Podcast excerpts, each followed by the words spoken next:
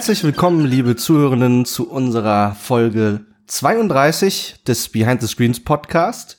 Heute soll es gehen um Träume in Games und an meiner Seite begrüße ich unseren Gast Adrian Froschauer. Hallo. Und unsere liebe Jessica. Hallo. Ja, wir sind heute ohne den Benjamin unterwegs, der äh, verhindert ist aus Umzugsgründen. Und ähm, davon lassen wir uns nicht beirren, denn wir haben heute viele, viele spannende Aspekte zu diesem Thema Träumen in Games zu besprechen. Dem einen oder anderen Zuhörenden, dem, dem wird vielleicht ein, ein kleines Déjà-vu jetzt haben und wird sich denken, ja, der Behind the Screen Podcast, der hat doch schon mal über das Thema Träume gesprochen. Und das ist auch korrekt.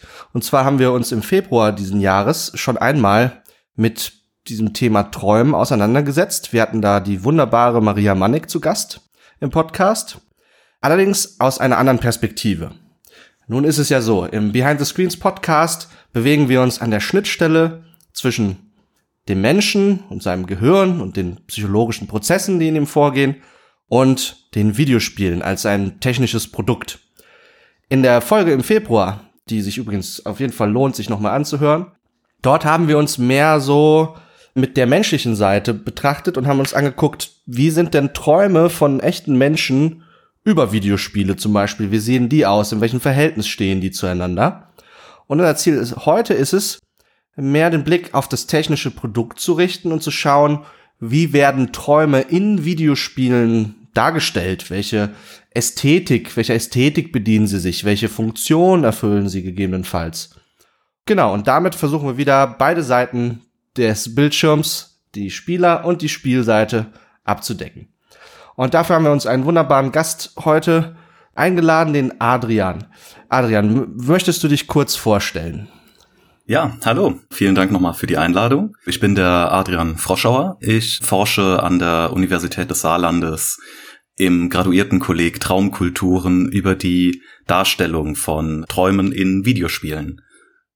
Das ist, also, das ist interessant. Kannst du vielleicht unseren Zuhörenden mit zwei Worten erklären, was ein Graduiertenkolleg ist? Ja, natürlich. Also äh, in diesem Graduiertenkolleg ist folgendes, wir sind ein Zusammenschluss von Promovierenden, ProfessorInnen und insgesamt Forschenden zum Thema, zu dem Phänomen Träume. Und wir betrachten das Ganze aus eher kulturwissenschaftlicher Sicht, also die Mediengeschichte, die Kulturgeschichte dieses Phänomens. Wie wird es in künstlerischen Darstellungen dargestellt? Also es geht gar nicht nur um Videospiele an der Stelle. Also bei dir wohl schon, aber in diesem graduierten Kolleg selber werden auch andere Medien außer Videospiele angesprochen. Äh, genau, genau. Eigentlich bin ich der Einzige, der sich mit Videospielen beschäftigt. Aber das ist auch ganz gut so, nimmt mir niemand die äh, Erkenntnisse weg. Wir haben vor allem äh, Literaturwissenschaftlerinnen, das ist aus der Literaturwissenschaft entstanden, dieses Graduiertenkolleg. Aber wir haben auch Leute aus der Musikwissenschaft, aus der Filmwissenschaft, Philosophie, Kunstgeschichte. Also so das ganze Spektrum wollen wir abdecken, um eben eine ja kulturhistorische Aufarbeitung dieses Themas zu gewährleisten, ein bisschen die Wissensgeschichte des Traums auch äh, abzubilden. Und welchen Hintergrund hast du selber? Was hast du studiert? Wie gehst du daran? Ich selbst komme auch ursprünglich aus der Literaturwissenschaft. Ich habe ähm, Germanistik studiert und dann für meine Bachelorarbeit und später auch für meine Masterarbeit mir Videospiele aus narratologischer Sicht, also aus der Sicht, wie erzählen sie denn Geschichten? Wie werden Geschichten transportiert? Wie werden sie dargestellt? Und vor allem, welchen Einfluss hat dann die Interaktion der Spielenden auf diese Geschichte? damit habe ich mich, wie gesagt, in meinem Studium beschäftigt und dann bin ich da ein wenig äh, dran hängen geblieben an dem Thema und habe mich ein bisschen mehr in die Game Studies eingearbeitet und auch an verschiedenen Veranstaltungen in den deutschsprachigen Game Studies teilgenommen, da ein paar Kontakte geknüpft. Und ja, nachdem ich dann nach meinem Studium zunächst ein Volontariat bei einer Zeitung absolviert habe, wurde diese Stelle im Graduiertenkolleg ausgeschrieben. Und mein Doktorvater, den ich auch schon aus dem Studium als Professor kannte, hat mich äh, angesprochen, ob ich mich denn nicht bewerben möchte und tatsächlich auch mit dem Thema Videospiele, obwohl er ein ganz klassischer Literaturwissenschaftler ist, ganz klassischer Germanist, aber sehr, sehr offen für, ich sag mal, unkonventionelle Themen und äh, mir da auch schon sehr, sehr viel geholfen hat. Ja, das finde ich interessant, auch weil vielleicht fragt sich ja der ein oder andere Zuhörende, wie man so aus einer akademischen Richtung heraus überhaupt auch in dieses Thema äh, ja Videospielforschung letztendlich rutschen kann, ne? Und dann, äh, dass es eben auch Wege gibt, die außerhalb von klassischen Game Studies eben dann zu der wissenschaftlichen Untersuchung dieses unseres liebsten Freizeitvergnügens äh, führen kann. Da finde ich sehr interessant auch, was ihr da für eine intermultidisziplinäre Truppe da irgendwie versammelt habt. Und das, also stelle ich mir auch sehr bereichernd vor, auf jeden Fall. Es gibt natürlich, also was das zeigt, es gibt viele Zugänge zu diesem Thema Träume und auch unsere liebe Jessica bringt schon so ein bisschen so einen eigenen Zugang mit zu diesem Thema. Das ist ja im Podcast schon ein paar Mal gefallen, dass sie natürlich einen klinisch-psychologischen, äh, psychotherapeutisch, strich analytischen Hintergrund hat. Jessica, kannst du uns mal ein bisschen vielleicht da noch erzählen, wie, äh, welche Verbindung du zu diesem Thema jetzt schon mitbringst? Die Sache ist ja die, ich habe mich schon für Träume interessiert, lange bevor ich Psychologie studieren wollte. Also das ging tatsächlich schon in meiner Jugend los, dass ich irgendwie auf dieses Thema gestoßen bin, auch übers Internet, da vor allem im Zusammenhang mit den luziden Träumern, also den Träumern, bei denen man sich im Traum bewusst ist, dass man träumt und eben dann auch Möglichkeiten hat, diese Träume zu beeinflussen. Da haben wir auch in unserer Folge 23 mit Maria Manek schon viel drüber gesprochen. Und das war so mein erster Zugang tatsächlich zu den Träumen. Das fand ich unfassbar spannend und habe mir alle mögliche Literatur dazu besorgt und mich viel damit auseinandergesetzt. Und ja, das Thema hat sich, hat mich dann nicht mehr so ganz losgelassen. Und dann habe ich ja Psychologie studiert und bin dann vor der Wahl gewesen, in was für eine Richtung ich mich weiterbilden möchte für meine psychotherapeutische Ausbildung und da kamen die Träume dann irgendwie doch auch wieder so ein bisschen vorbei, weil ich habe mich ja schlussendlich für einen Ansatz nach Carl Gustav Jung entschieden, der sich viel mit mit Symbolik beschäftigt und eben auch mit Traumdeutung und ja, da ist dann irgendwie die Brücke schon wieder schon wieder da gewesen zu den Träumen. Ja, äh, spannend. Ich denke mal, du wirst auch dann heute im Laufe des Gesprächs diese Perspektive durchaus das ein oder andere Mal wahrscheinlich hier gewinnbringend auf das Thema beziehen können. Bevor wir starten, Jessica hat etwas nochmal zu verkünden und äh, zu bewerben. Was hast du uns mitgebracht nochmal als wichtige Information? Ja, ich habe ich hab tatsächlich Fragen im Gepäck und zwar eine ganze Menge.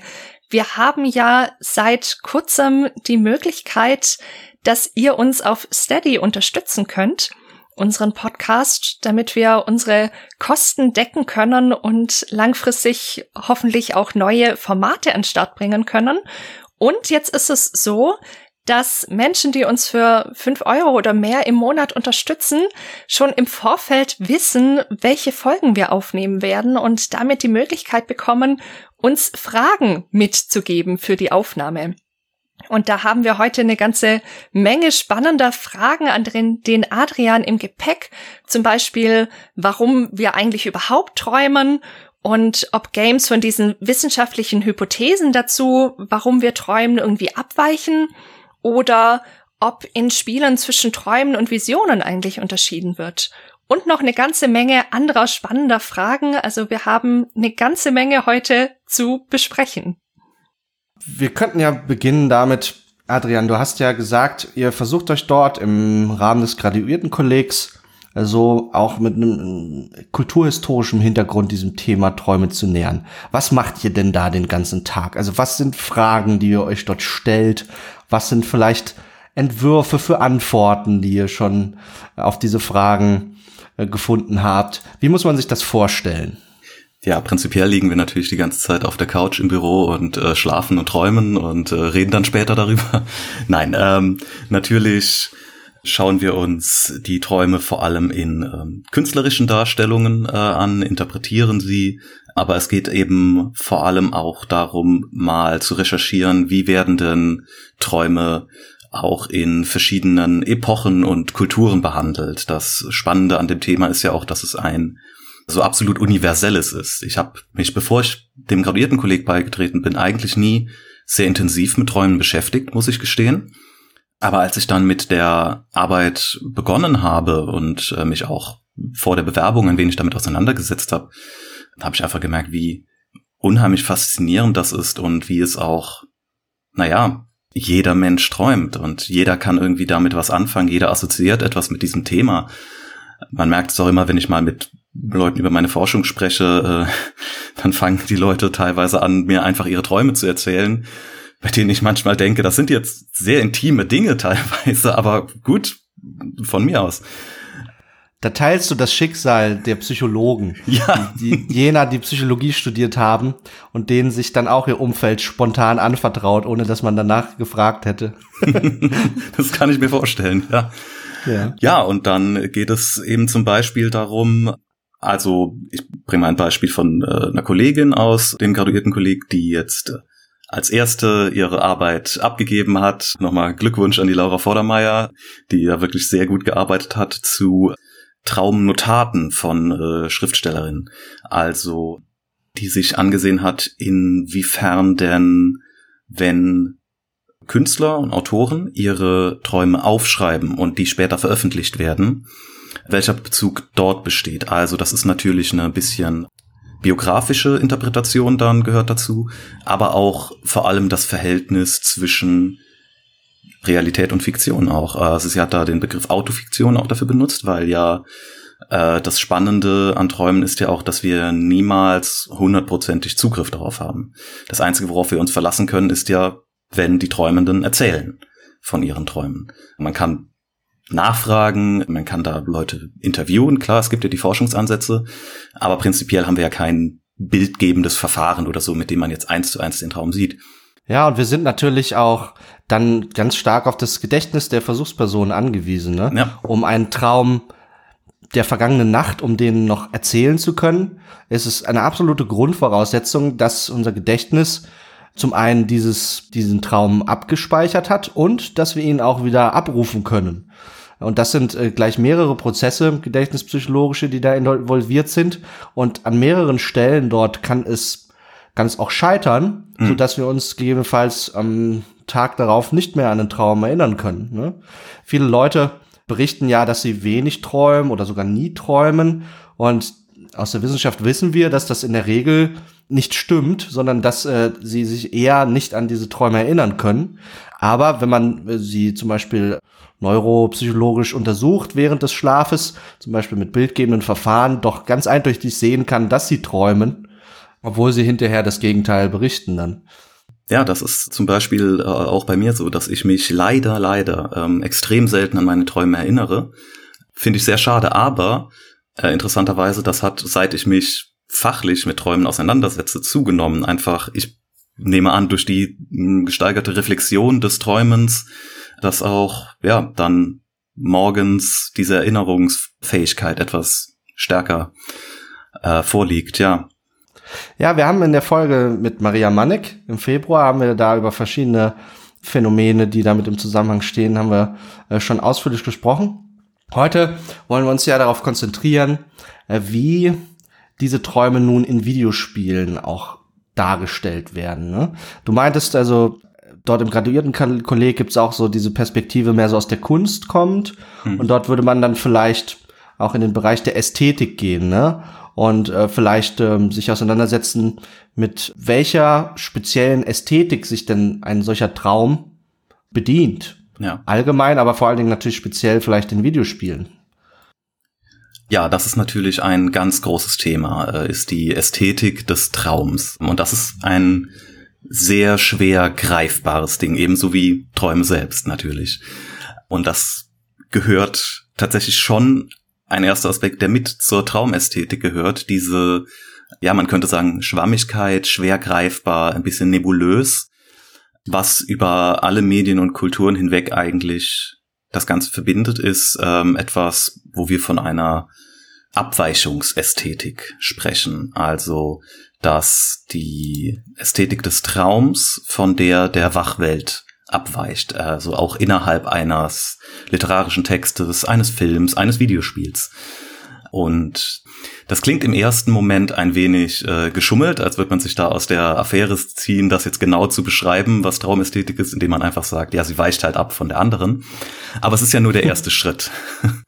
Weil das ist auf jeden Fall das, was alle verbindet, dass es eine merkbare Unterscheidung gibt und die dann eben auch von der Norm abweicht, von der Wahrnehmung im Alltag und dass das auch spürbar gemacht wird in diesen Texten, Filmen, Spielen und so weiter und so fort. Durch Aspekte, die wir ja alle auch aus Filmen oder auch aus realen Träumen kennen, dass eben Dinge passieren, die unmöglich sind, dass Formen dargestellt werden, die so nicht möglich sind, Übergänge auf eine sehr seltsame Art dargestellt werden. Hast du da ein paar konkrete Beispiele? Also für so Figuren oder typische ästhetische äh, Merkmale, die halt also sagen wir mal, deutlich abweichen von den ästhetischen Erfahrungen, die wir so im Alltag sonst machen, wenn wir nicht träumen. Hm. Es gibt da natürlich ähm, Motive, die immer wieder auftauchen, dass zum Beispiel der Raum auf eine bestimmte Art und Weise verzerrt ist. Also, dass wir uns in einen Raum reinbewegen und wir sind dann plötzlich auf einem ganz anderen Erdteil zum Beispiel, obwohl wir eigentlich nur in den nächsten Raum gegangen sind. Diese plötzlichen Übergänge, diese sehr unvermittelten, die durch, ja, die assoziativen Sprünge im Gehirn dann eben stattfinden, die werden natürlich auch gerne in künstlerischen Darstellungen benutzt. Man kennt ja auch ein, ein berühmtes äh, Filmbeispiel ist natürlich äh, Inception, das interessanterweise sehr, sehr subtil eigentlich mit den traumartigen Verzerrungen ist, weil der doch selbst innerhalb der Träume alles relativ realistisch dargestellt ist. Aber äh, dieser Film sp spielt eben sehr mit den Sprüngen, die dann durch sehr plötzliche Schnitte innerhalb des Films dargestellt werden, was sogar im Film thematisiert wird. An einer Stelle, wir, wir schneiden zu einer Szene, in der ähm, zwei der Protagonisten in einem Café sitzen und einer der Protagonisten fragt den anderen, naja, kannst du dich überhaupt erinnern, wie wir hierher gekommen sind? Und das ist natürlich so ein sehr cleverer kleiner Kniff, durch den dann enthüllt wird, aha, wir sind schon in einem Traum, dieser plötzliche Sprung hat stattgefunden. Das ist natürlich im, im, im Filmischen dann speziell sehr interessant, weil der Film ja eh immer mit Schnitten arbeitet und mit plötzlichen Wechseln der Lokalität und so weiter. Ne? Das ist ja auch was, was grundsätzlich vielleicht für den Videospielbereich gelten könnte. Auch dort haben wir manchmal plötzliche Wechsel der, der Spielfigur. Irgendwie, dann wird eine Geschichte aus unterschiedlichen Perspektiven erzählt, ohne dass wir das als im Sinne einer Abweichungsästhetik dann auch auf einmal als Traum begreifen, ne? Das heißt, also vielleicht äh, muss man sich das da noch mal ein bisschen, muss man da noch genau ergründen, was es mit dieser Abweichungsästhetik auf sich hat. Das ist ja ein bisschen ein sperriger Begriff. Äh, ja, auf jeden Fall. Also ich meine, was natürlich auch oft dazu gehört, sind surrealistische oder sehr symbolgeladene ähm, Darstellungen die so in äh, alltäglichen oder ich sag mal realistischeren Darstellungen jetzt nicht oder kaum auftreten würden. Es gibt eine, ich komme noch mal zu einem Filmbeispiel, zu, bevor wir zu den äh, eigentlichen, zum eigentlichen Knackpunkt der ganzen Sache kommen. Eine Traumsequenz in einem Film von Alfred Hitchcock. Spellbound heißt der Film. Und da geht es um, ja, es geht sehr um Psychoanalyse. Tatsächlich sind einige der Protagonisten selbst Psychotherapeuten. Und es gibt eine Traumsequenz, die von äh, Salvador Dali gestaltet wurde und wirklich die ganzen surrealistischen äh, Gestaltungsmerkmale aufweist, die man so kennt. Hat man vielleicht auch mal Bilder davon gesehen, im Hintergrund lauter Augen, die äh, auf die Betrachter, aber auch auf die ganzen Figuren, die dort handeln, hinabstarren. Und dann wird eben ja mit sehr mit sehr mm, großen Symbolen gespielt, sage ich mal. Also mit Dingen, die direkt ins Auge fallen, als symbolhaft aufgeladen und nicht unbedingt ähm, als die Realität abbildend. Also ein gesichtsloser Mann mit einem zerbrochenen Rad, der auf einer Pyramide steht, äh, auf einem Dach steht. Also ja, dass das dann irgendwie dass da ein Symbolgehalt dahinter stecken muss, ist dann natürlich jedem klar, dass das jetzt nicht eine Realität abbildet. Interessanterweise wird dieser Traum dann auch innerhalb des Films gedeutet am nächsten Morgen, aber auf eine sehr, sehr oberflächliche Art und Weise. Also die meisten dieser total spannenden, seltsamen Elemente, die Dali da eingebracht hat, werden gar nicht erwähnt. Ähm, darum kann man da noch wesentlich weiter in der Interpretation gehen, als es der Film selbst macht. Ja. Es ist natürlich auch interessant, da kurz auf die Filme zu verweisen, weil das ist natürlich im Vergleich zu Videospielen das ältere Medium, hat also eine längere Geschichte der Auseinandersetzung mit diesem Menschheitsthema Träume auch. Und möglicherweise werden ja auch bestimmte Elemente dann des Umgangs mit Träumen, der Darstellung von Träumen ja auch übernommen, äh, in dem Bereich, wie wir in Videospielen die darstellen.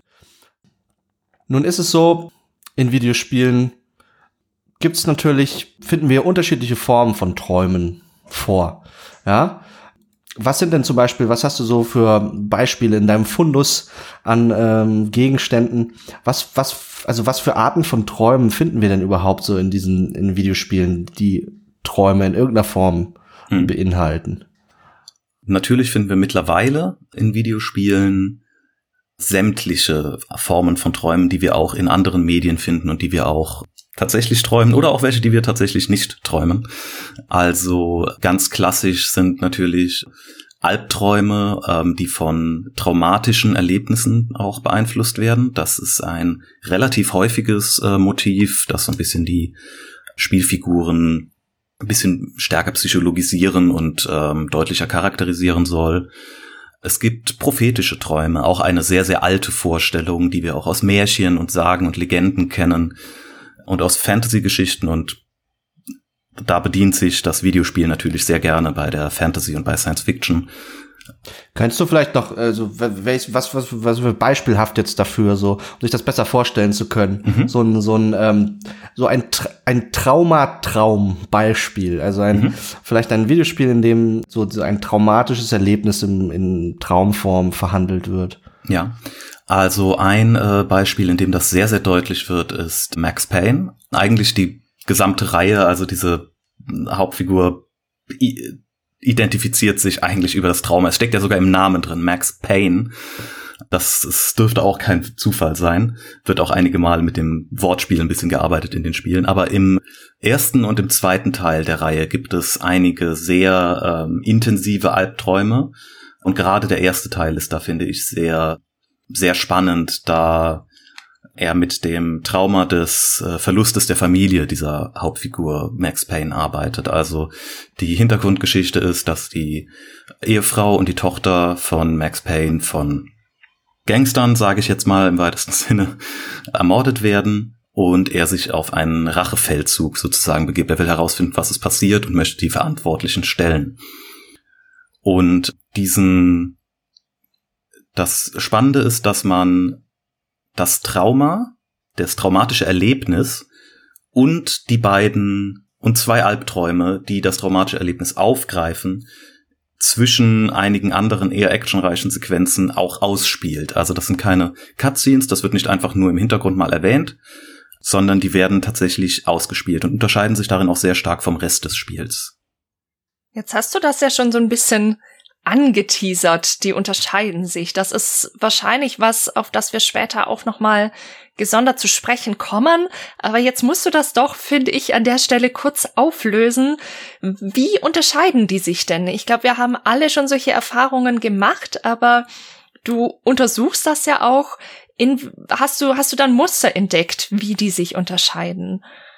Gut, also konkret im Fall von Max Payne ist es so, dass wir, ich weiß jetzt nicht, Max Payne ist relativ bekannt, aber ich erkläre ganz kurz, es ist ein Third-Person-Shooter, also äh, ein Actionspiel, das aus der dritten Person, aus der Perspektive gespielt wird und vor allem eben daraus aus ist, ja, die Gangster zu erschießen.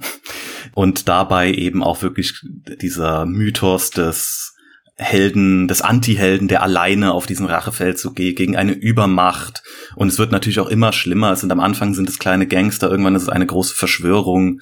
Und man setzt sich dann wirklich Profis, äh, mit Profis setzt man sich auseinander, die man töten muss. Also ich sag mal, die äh, etwas, was ihr ja auch immer wieder im äh, Podcast ansprecht, die Verben, die vor allem wichtig sind, äh, sind Schießen und Laufen. Und das sind so die beiden Hauptverben. Im Traum unterscheidet sich das allerdings, weil das Schießen nahezu komplett wegfällt. Das klingt erstmal nach nicht viel, aber ändert enorm die Wahrnehmung. Denn außerhalb der Träume ist es wirklich so eine klassische Machtfantasie. Also klar, wir haben einen geplagten Antihelden als Hauptfigur, aber an sich laufen wir da durch die Gegend und mähen massenhaft Gegner nieder, die alleine kaum eine Chance haben. Das Spiel wird manchmal sehr schwer, aber ein einzelner Gegner hat eigentlich keine Chance gegen Max Payne. In den Träumen und natürlich auch bei diesem Trauma-Erlebnis am Anfang des Spiels ist es so, dass wir keine Macht haben, dass wir vollkommen machtlos den Ereignissen ausgeliefert sind. In dieser ersten Passage, in der noch die Realität dieses traumatischen Erlebnisses wiederholt wird, kommt Max Payne nach einem Arbeitstag zu Hause an und merkt, es ist irgendwie ungewöhnlich still zu Hause, bis er schließlich seine Frau schreien hört. Und wir begeben uns dann, wir übernehmen die Kontrolle über Max Payne, begeben uns durch dieses Haus, das eine sehr unangenehme, stille Atmosphäre hat und äh, begegnen dann diesen Gangstern, die für den Mord verantwortlich sind. Auch hier kann ganz kurzer Kampf. Es ist auch kein befriedigendes Erlebnis, sage ich mal. Das ist wirklich, das sind zwei Leute und die sind schnell erledigt, aber finden dann eben die äh, Leichen der kleinen Tochter und der Ehefrau und kriegen die Reaktion von Max Payne mit und es ist eben ein Erlebnis, das sich nicht verhindern lässt. Also wir haben hier keine Macht, irgendwie das Richtige zu tun, das Gute zu tun, die zu retten, äh, egal wie schnell wir sind, egal was wir tun, findet nicht statt. Und dieses Trauma, das etwas, dieses Schlimme nicht verhindern können und auch so eine gewisse ähm, Survivors Guild, die spiegelt sich dann in den Träumen später wieder weil hier dieses Haus natürlich erstmal, also es, es findet wieder eine Wiederholung dieses traumatischen Erlebnisses statt. Wir sind wieder in dem Haus. Wir bewegen uns hoch Richtung Schlafzimmer, wo wir die, die Leiche der Ehefrau gefunden haben. Das Haus ist wesentlich noch wesentlich unheimlicher gestaltet. Äh, alles ist dunkler, wir haben eine unheimliche Musik, alles bewegt sich auch irgendwie in Zeitlupe und wir können uns nur bewegen, wir können auch nicht schießen. Es sind auch keine Gegner da, auf die wir schießen müssten, weil Wem gibt Max Payne die Schuld daran? Sich selbst, weil er nicht schnell genug da war. Darum gibt es überhaupt niemanden, niemand anderen. Und noch eingebaut äh, ist dann auch noch etwas, was viele Spielekritiker damals zu der Zeit sehr schlecht fanden, was ich aber eigentlich einen ziemlich genialen kleinen Kniff finde. Labyrinthe in dem Haus. Also hier haben wir wieder ein traumtypisches Element. Der Raum wird verzerrt auf eine Art und Weise, die eigentlich keinen Sinn ergibt. Das Haus kann nicht so groß sein, dass hier ein Labyrinth ist. Mal abgesehen davon, dass ein Labyrinth im Flur keinen Sinn ergibt. Bis wir das vermeintliche Kinderzimmer erreichen und dann, dann bricht dieser Traum wirklich so in das Unrealistische komplett zusammen, weil dann stehen wir vor einem großen schwarzen Nichts und das nächste Labyrinth besteht nur aus einer dünnen Blutspur, die sich durch dieses Nichts zieht. Und das ist ein wirklich frustrierendes Labyrinth, weil man erstens kaum Hinweise hat, wo man lang muss. Man fällt dauernd runter und stirbt und muss wieder von vorne anfangen. Und es ist keine schöne Erfahrung. Es ist, macht keinen Spaß. Aber das ist auch nicht der Sinn der Sache. Das ist halt das, was kritisiert wurde, dass das sehr frustrierend ist. Aber das ist eben, denke ich, ein Teil an der Frustration dieses Helden, der hier jetzt nichts ändern kann und der jetzt nicht mit seiner Waffe daherkommt und die Situation rettet, äh, teilnehmen zu können. Das finde ich jetzt ein unheimlich interessantes Beispiel, wie aus meiner Sicht hier versucht wird, auf Gameplay-Ebene eines Mediums, eines des Videospiels, eine erf menschliche Erfahrung nachzuzeichnen und überhaupt auch erst erfahrbar zu machen für hm. Leute, die eben kein eigenes Trauma vielleicht erlebt haben. Und also dieses, also ein frustrierendes Labyrinth und man stirbt und dann wird man trotzdem wieder, muss man, wird wieder an den Anfang gesetzt. Das für mich äh, zeichnet das vielleicht so diese Erfahrung nach eines Menschen, der vielleicht in seinem echten Leben jetzt ein traumatisches Erlebnis gelebt hat und davon äh, beeinflusst wird und jeden Tag aufs Neue aufwacht und wieder, wieder einen neuen Tag starten muss, sich vielleicht entsprechend innere Leere, Antriebslosigkeit und so weiter, alles, was vielleicht mit dieser mhm. Traumaverarbeitung zusammenhängt, aber der dort auch im echten Leben wieder in einem Kreislauf gefangen ist, der immer wieder von vorne losgeht, dem man nicht entfliehen kann, so wie die Spielfigur auch immer wieder dann an den Rand, des, äh, an den Anfang des Labyrinths gesetzt wird, um einen erneuten Versuch zu starten. Und der Frust, der damit auch einhergehen kann. Da finde ich also, ein interessanter Versuch, dies zu spiegeln, was man auf dieser menschlich-psychologischen Seite hat und dann, wie man das Gameplay-mäßig halt umsetzt.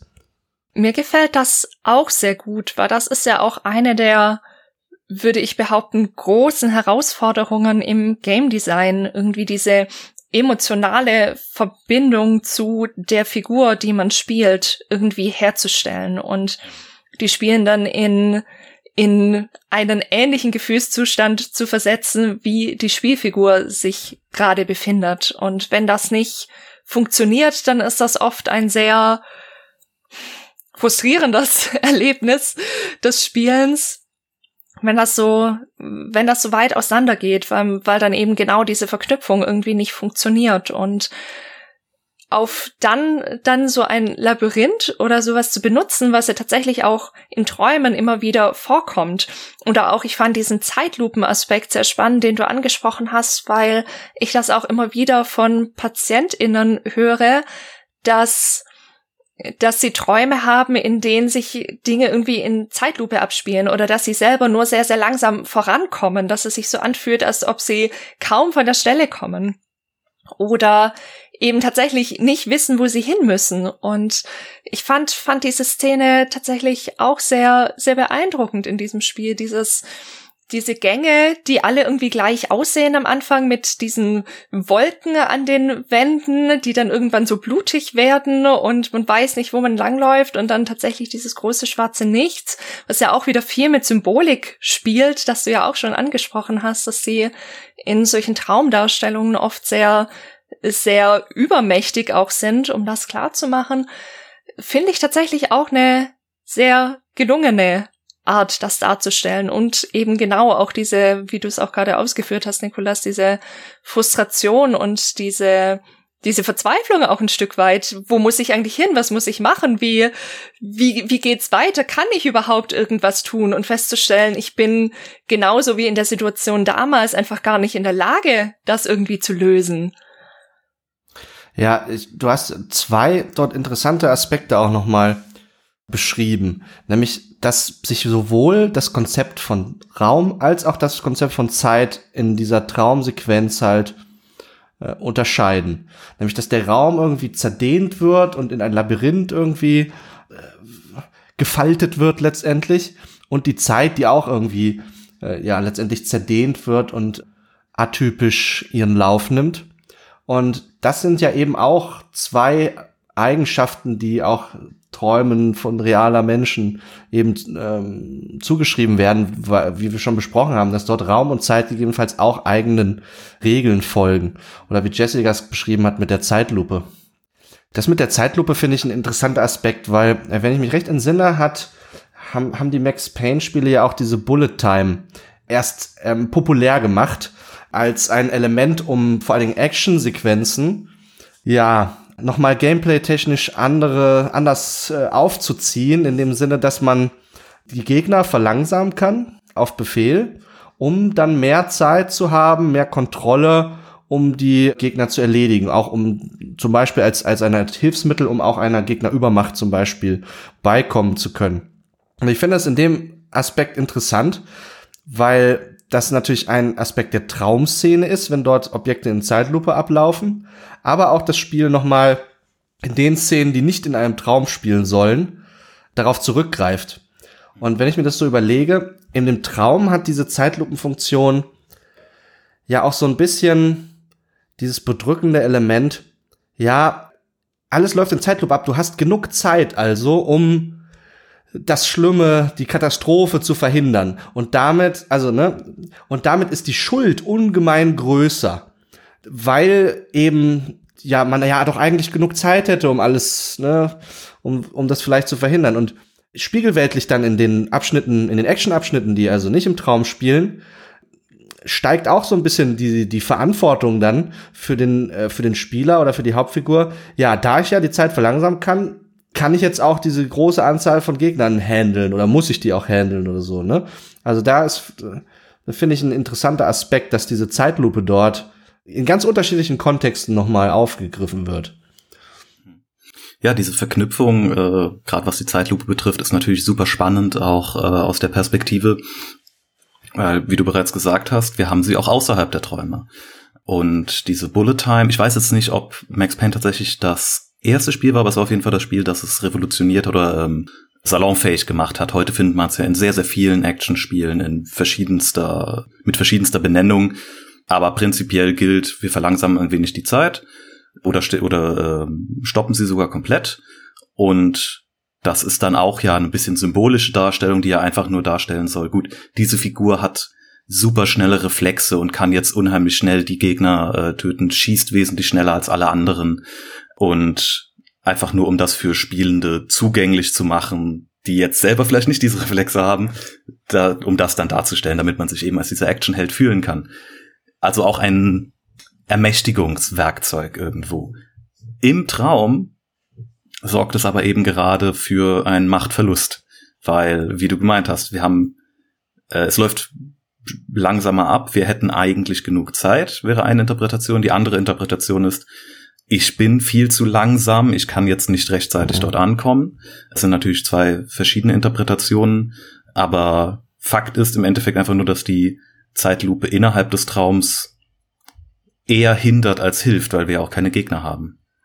Ich finde das super interessant, was du gerade sagst, weil Max Payne ist ja dann auch so ein Beispiel dafür, wenn man es runterbricht, könnte man fast ein bisschen sagen, es ist so eine Art Walking Simulator, die man in diesem Traum dann spielt.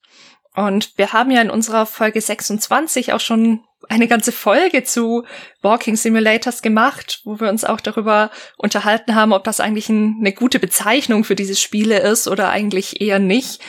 Aber ein Konzept, das wir da angesprochen haben, war die Handlungsentlastung vom Christian Huberts. Der hat das zuerst geprägt, diesen Begriff. Und da ist ja die Idee gewesen, es kann manchmal gerade sogar gut sein, dass man gar nicht so viele Optionen hat, wie man in Spielen handeln kann, um das Ganze auf eine andere Ebene zu verlagern und dass quasi das Spiel dadurch, dass man im Spiel selber gar nicht so viel machen kann, viel in unseren Gedanken stattfindet. Und hier ist quasi dieses Konzept der Handlungsentlastung in gewisser Weise irgendwie umgedreht und ins Gegenteil verkehrt. Also ich habe zwar immer noch das, ich kann weniger tun, aber es ist nicht das Gefühl von Entlastung, sondern es schließt einen noch mehr im Kopf ein, weil man genau dieses also die Erfahrung eigentlich sonst hat, sonst kann ich im Spiel sehr, sehr viel tun und habe diese, diese Machterfahrung und dieses, ich kann was bewirken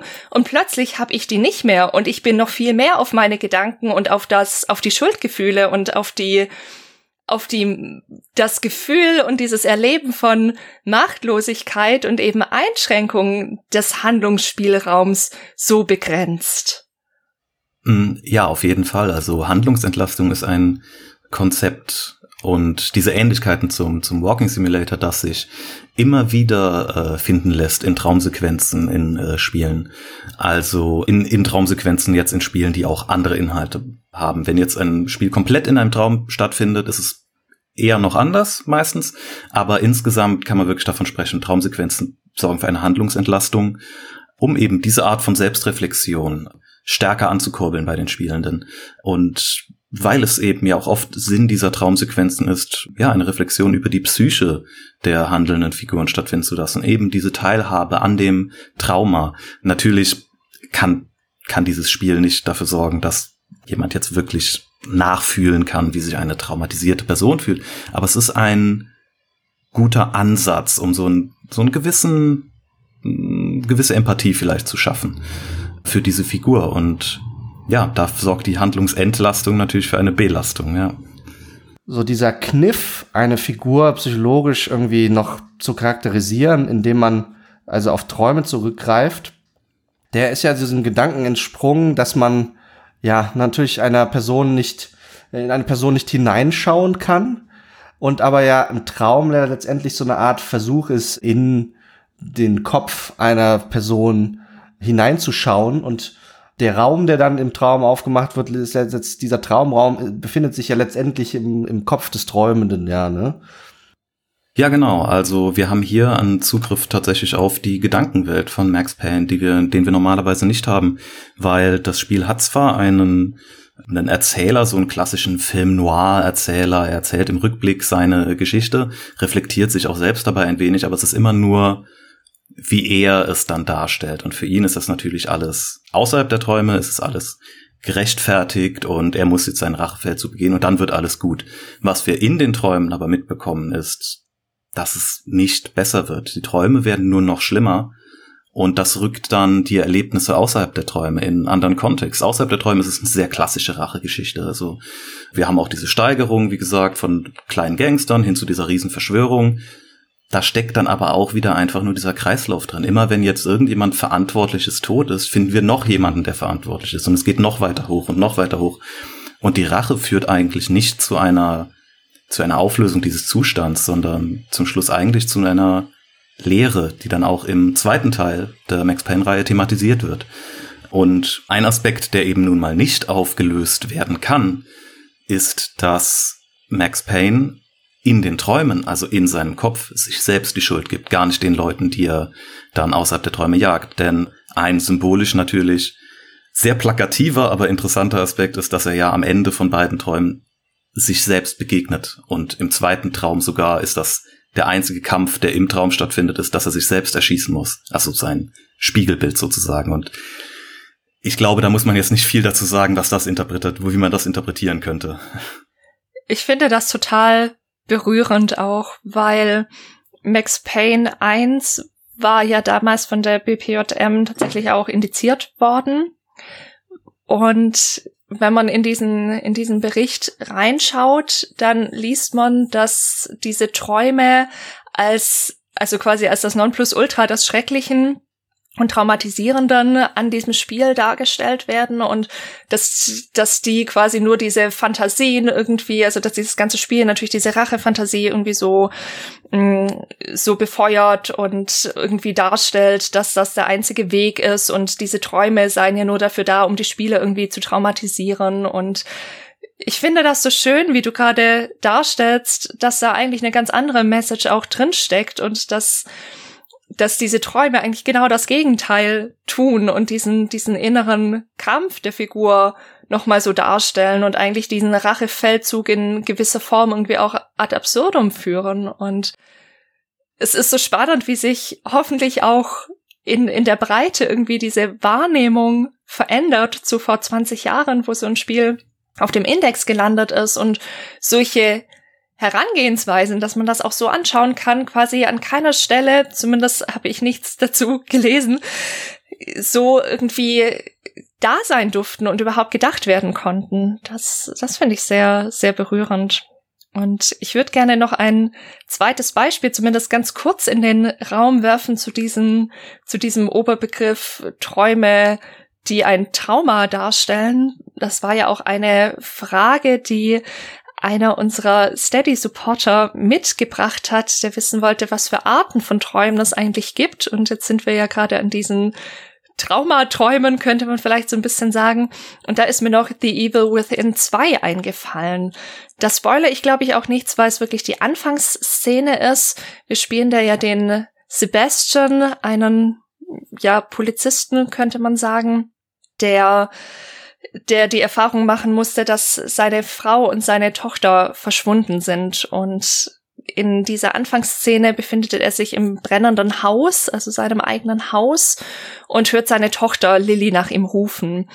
Und er muss sich durch dieses Haus durchbewegen. Das geht auch nur sehr langsam und natürlich hat er auch keine sonstigen Fähigkeiten zur Verfügung, sondern muss sich da quälen durch dieses Haus, das dem Einstürzen nahe ist, irgendwie durchbewegen. Findet seine Tochter dann tatsächlich auch und auch die macht ihm Vorwürfe, dass dass ähm, dass er sie nicht retten konnte, dass dass sie dass sie jetzt nicht mehr da ist und er ist im ersten Moment natürlich es war unglaublich erleichtert, sie zu sehen und umarmt sie und sie löst sich dann in Flammen auf, zusammen mit diesen Vorwürfen, die sie ihm immer wieder mit auf den Weg gibt, bevor er dann tatsächlich aus diesem Traum hochschreckt und wir es erkennen, dass es tatsächlich ein Traum ist.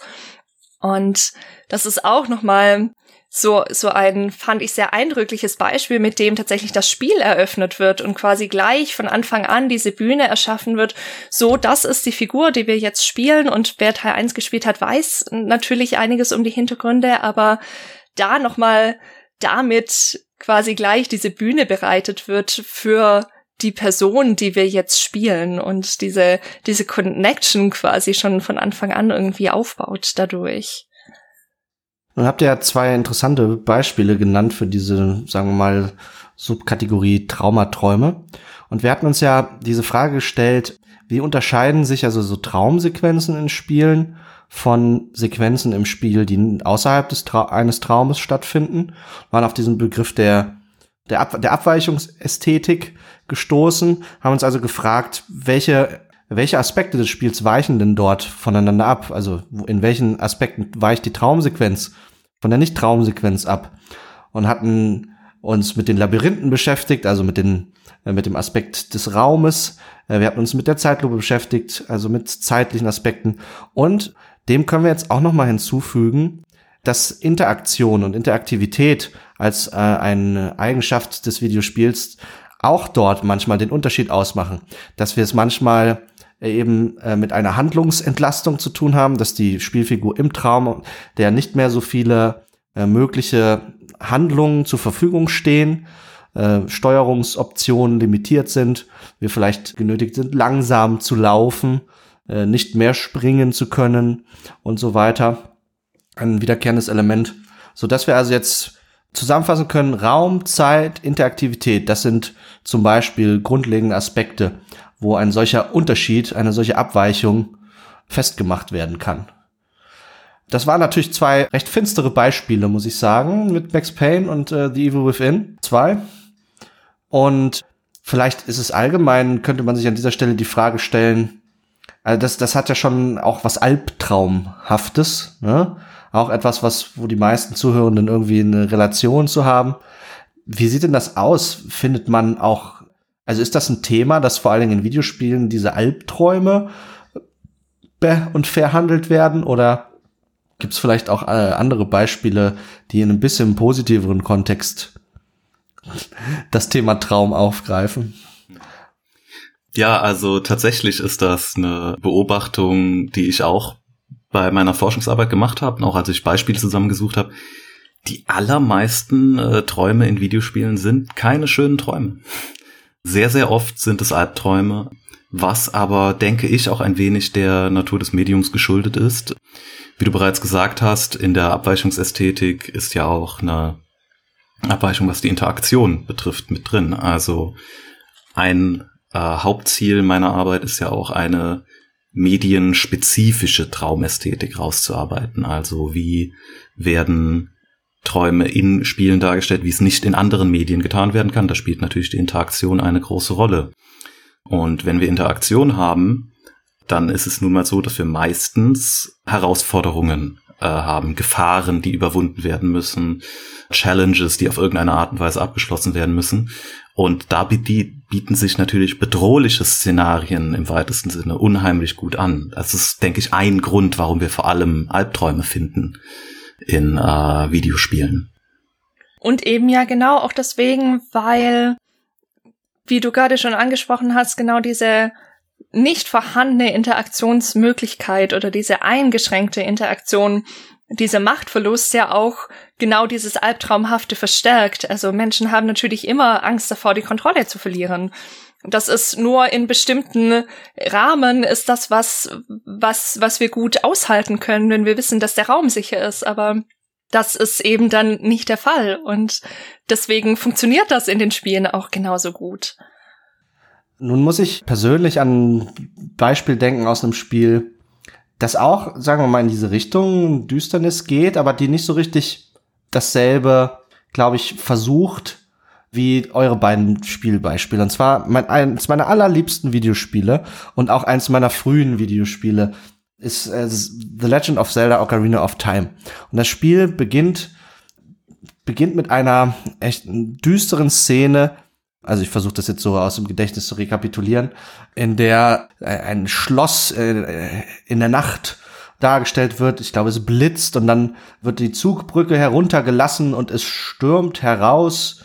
Zunächst eine ein, ein junges Mädchen auf einem Pferd, es ist offensichtlich auf der Flucht, es schaut sich gehetzt um und ihm hinterher stürmt ein Verfolger, ein äh, furchteinflößender Mann, eine große dunkle Gestalt Und ein kleiner Junge wird Zeuge, steht so am Rande des Geschehens, wird Zeuge dieses Ereignisses, wird auch also umgeritten und äh, blickt auch dann ins Angesicht dieses furchteinflößenden Verfolgers. Und ja, also das ist ungefähr, und dann bricht der Traum an irgendeiner Stelle ab. Und wir merken, dass es ein Traum ist auch, weil die Spielfigur aus dem Bett hochschreckt. Link, unser Held der Geschichte, ein kleiner Junge, der in seinem Baumhaus wohnt und ja, und der hatte offensichtlich einen furchteinflößenden Traum. Und dieser Traum soll sich später herausstellen als ein Traum von prophetischer Natur. Was, was bedeutet das, Adrian? Ja, das ist natürlich ein sehr gutes Beispiel für ein äh, Motiv, das immer wieder auftaucht in Videospielen. Prophetische Träume. Das ist jetzt in dem Fall eine Cutscene, äh, nicht spielbar, was ja wenn man es jetzt so betrachten möchte, eigentlich so das Maximum an Handlungsentlastung ist. Aber äh, ja, prophetische Träume sind natürlich ein Konzept, das ururalt ist, also dass wir schon in ganz alten religiösen Vorstellungen findet, also finden, also auch schon im ja, im ältesten erhaltenen literarischen Text, im Gilgamesch-Epos, gibt es äh, Träume, die äh, Prophezeiungen sind, die sich später bewahrheiten oder gegen die eben angekämpft wird. Ganz klassisches Motiv aus der Mythologie. Und das ist etwas natürlich, was dann moderne Fantasy-Geschichten, die sich ja an Märchen, Mythen, Sagen, Legenden orientieren, sehr gerne aufgreifen. Und das hat dann in Videospielen mehrere Funktionen. Einerseits, wir haben diesen An diese Anknüpfung an Mythen, Legenden, Sagen, Heldengeschichten. Dann kann man sich natürlich gerade bei Legend of Zelda richtig in diese märchenhafte Heldenatmosphäre äh, auch äh, hineinversetzen. Und andererseits sind für gerade für Spiele prophetische Träume ein super gutes Mittel, um schnell und ich sag mal ökonomisch ein wenig Exposition zu schaffen. Also in dem Beispiel ist es so, wir sehen Schloss äh, Hyrule, das wir später besuchen werden. Wir sehen eine unserer wichtigsten Verbündeten, die Prinzessin Zelda. Wir sehen den Antagonisten Ganondorf der sie verfolgt. Wir können direkt einschätzen, aha, er ist der Böse, er ist die dunkle Gestalt, die dieses unschuldige Mädchen verfolgt. Das heißt, wir werden wohl gegen den kämpfen müssen.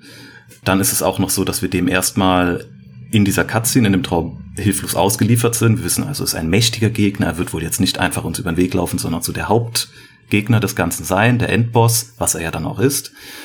Und ja, dadurch haben wir eben diese zwei Aspekte. Wir haben die Anknüpfung an Mythen und Sagen und wir haben den äh, Aspekt des der Exposition und der Einführung in diese Welt. Wir kennen ein paar Figuren, wir kennen ein paar Handlungsorte und wir haben auch ein Ziel vor Augen, das uns jetzt gar nicht groß erklärt werden muss. Wir wissen, wir müssen die Prinzessin retten und den Bösen besiegen. Darum ist es etwas, was relativ häufig in äh, Fantasy-Videospielen vorkommt. Also, wenn ich mich richtig erinnere, Warcraft 3, die äh, Singleplayer-Kampagne beginnt auch mit einem prophetischen Traum des äh, Protagonisten, mit einer Vision von, von Krieg und Zerstörung und äh, dass er sein Volk aus diesem Land wegführen muss. Wieder, wir wissen, was ist das Ziel. Der ein Teil der Elder Scrolls-Reihe beginnt ebenfalls so. Also, wie gesagt, in Fantasy-Spielen sehr, sehr häufig. Und dann ist Legend of Zelda natürlich auch ein gutes Beispiel für äh, Traumrahmungen. Also hier haben wir es jetzt, hier wird sehr offensichtlich gemacht, dass die Spielfigur träumt, indem wir am Anfang sehen, sehen wir Link im Bett liegen und so ein bisschen unruhig rumzittern. Und dann haben wir eine Blende über zum Traum und zum Schluss geht's wieder dahin zurück zu der Figur, wie sie im Bett liegt und träumt. Das ist etwas, was wir sehr, sehr häufig finden, wenn es offensichtlich gemacht werden soll, dass geträumt wird. Hm.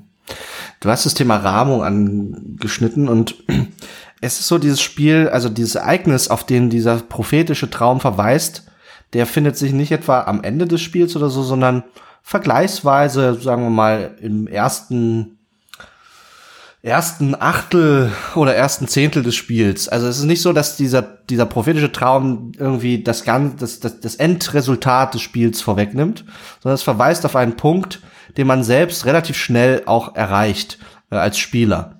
Und ich denke, das ist wichtig, auch weil damit bleibt natürlich die Spannung erhalten. Es, es tritt nicht das Ereignis ein, dass man, okay, ich weiß schon, worauf das alles hinausläuft und jetzt geht's nur noch darum zu gucken, wie komme ich dahin. Zum anderen liegt aber auch gerade in diesem in dieser Frage etwas, was die Fantasie, denke ich, anregen kann, weil, also wir haben diesen Zustand, Link träumt und dann haben wir diese Vorwegnahme, diese Prophezeiung von dieser Begegnung mit Ganondorf. Und das sind zwei Rahmenpunkte und für den Spieler ist unbekannt das, was dazwischen liegt. Wie also man von dieser ersten Situation in diese zweite gerät. Und so dieser Rahmen, der bietet halt einen sicheren Raum, um die Fantasie dann schweifen zu lassen. Ja, also wie, wie, was findet denn dazwischen statt? Das ist etwas anderes, als wenn man quasi offen imaginiert, fantasiert, wo jetzt eine Geschichte sich hinentwickeln könnte, sondern man hat schon einen Punkt, von dem man weiß, dass die Geschichte sich dorthin entwickelt. Und dadurch wird der Raum ein bisschen eingegrenzter, bietet so einen Fixpunkt. Und wie man die dann in der Fantasie, wie sich das ausgestaltet, da gibt es dann natürlich unendlich viele verschiedene Möglichkeiten. Und das ist gerade auch das Anregende, dass man als Spieler dann motiviert wird, um rauszufinden, ja, was passiert denn da jetzt wie dazwischen? Wie, wie kam es jetzt denn dazu? Ja? Psychologisch könnte man da mit mentalen Modellen argumentieren. Also es gibt zum Beispiel auch in der Ereigniskognition gibt es die Idee, dass wir von Situationen mentale Modelle uns quasi aufbauen. Und da könnte man eben auch sagen, dass, dass so ein Traum, der am Anfang so ein bisschen so die Bühne bereitet, dass der eben schon mal den Rahmen für dieses mentale Modell liefert. Und das Endergebnis des Traums, wie du gerade schon gesagt hast, Nikolas, das, das zeigt ja noch nicht das Ende des Spiels, das nimmt das natürlich noch nicht vorweg, aber bietet quasi so einen nächsten Fixpunkt auf dieser in diesem mentalen Modell und dazwischen kann man sich überlegen, was für Ereignisse darin stattfinden könnten. Und ich finde, dieses, diese Ereigniskognition ist ein super interessantes Feld. Dazu hatte ich damals meine Masterarbeit geschrieben, mm, wie, ja, wie wir da, wie wir solche Modelle aufbauen und was für Informationen wir dafür brauchen, an welchen Stellen die Informationen gegeben werden müssen, dass wir die überhaupt sinnvoll in dieses mentale Modell einbauen können. Und die Idee von diesen von diesen mentalen Modellen ist eben, dass wir schon Vorhersagen treffen. Und das lässt sich tatsächlich dann auch in Reaktionszeiten zum Beispiel zeigen, dass wir tatsächlich solche Modelle aufbauen und quasi schon Erwartungen haben, was passieren wird. Und wenn die dann irgendwie durchkreuzt werden, dann passiert was, dann reagieren wir zum Beispiel langsamer, wenn sich das anders entwickelt, als wir es erwartet haben. Nun habe ich gerade selbst für den, Tra für den Fall des prophetischen Traums eine kleine Schwachstelle in meiner Idee identifiziert, und zwar die prophetische Natur des Traums, die offenbart sich ja erst, wenn auch das Ereignis dann in der äh, Spielrealität eingetreten ist. Es sei denn, es wird entsprechend gerahmt dass es sich bei dem Traum um einen prophetischen Traum irgendwie handelt. Aber äh, häufig, also im Falle von Zelda zum Beispiel, bin ich mir nicht ganz sicher, aber so zumindest die ultimative Bestätigung, dass es wohl also eine Prophezeiung war, die erhält man dann erst, wenn diese Cutscene quasi eins zu eins nochmal abläuft. Und zwar dann, wenn man wirklich in, in, im Spielverlauf an diese Stelle kommt. Und das gibt so ein bisschen einen Heureka-Moment, denke ich so, ah, das habe ich doch schon mal gesehen. Was wiederum auch einen eine, eine Art befriedigendes Spielerlebnis für den Spieler bietet, so eine kleine Belohnung, dass er sich das gemerkt hat, auch den, den Spielbeginn und so und dann eine Verknüpfung herstellt. Ja, Menschen stellen gerne Verknüpfungen her und haben Freude in der Regel daran. Und das sind so diese kleinen Game Design technischen Tricks, wie man ein solches positives Spielerlebnis für den Spieler eben dann auch designen kann. Hm. Ja, das ist natürlich, das stimmt natürlich, dass die absolute Bestätigung kommt erst bei der Wiederholung, die ja auch, wie du gemeint hast, wirklich fast Schnitt für Schnitt dieselbe Cutscene nochmal ist. Also wo wir wirklich ganz eindeutig gesagt bekommen, hier, das findet genauso statt, wie er es geträumt hat. Vorher wird schon mal angedeutet, dass das eine ähm, Prophezeiung ist, dass es, ich weiß nicht mehr genau, wie es war, dass von einer Göttin gesandt wurde oder sowas, auch sehr klassisches Motiv. Aber die Bestätigung kommt natürlich in dem Moment erst. Und dann wissen wir, okay, Prophe Prophezeiungen sind in dieser Welt möglich, prophetische Träume. Und dann bekommt auch äh, eine, ein anderer Traum, der auch erwähnt wird im Spiel, nochmal mehr Bedeutung, weil Prinzessin Zelda auch in einer Cutscene von einem Traum berichtet. Äh, er wird nicht dargestellt, aber sie erzählt davon.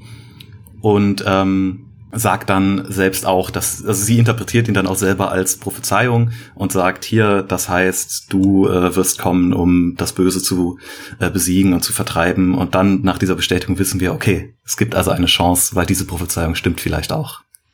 Das ist ein super interessanter Punkt der uns auch mitgegeben wurde von unseren Supportern.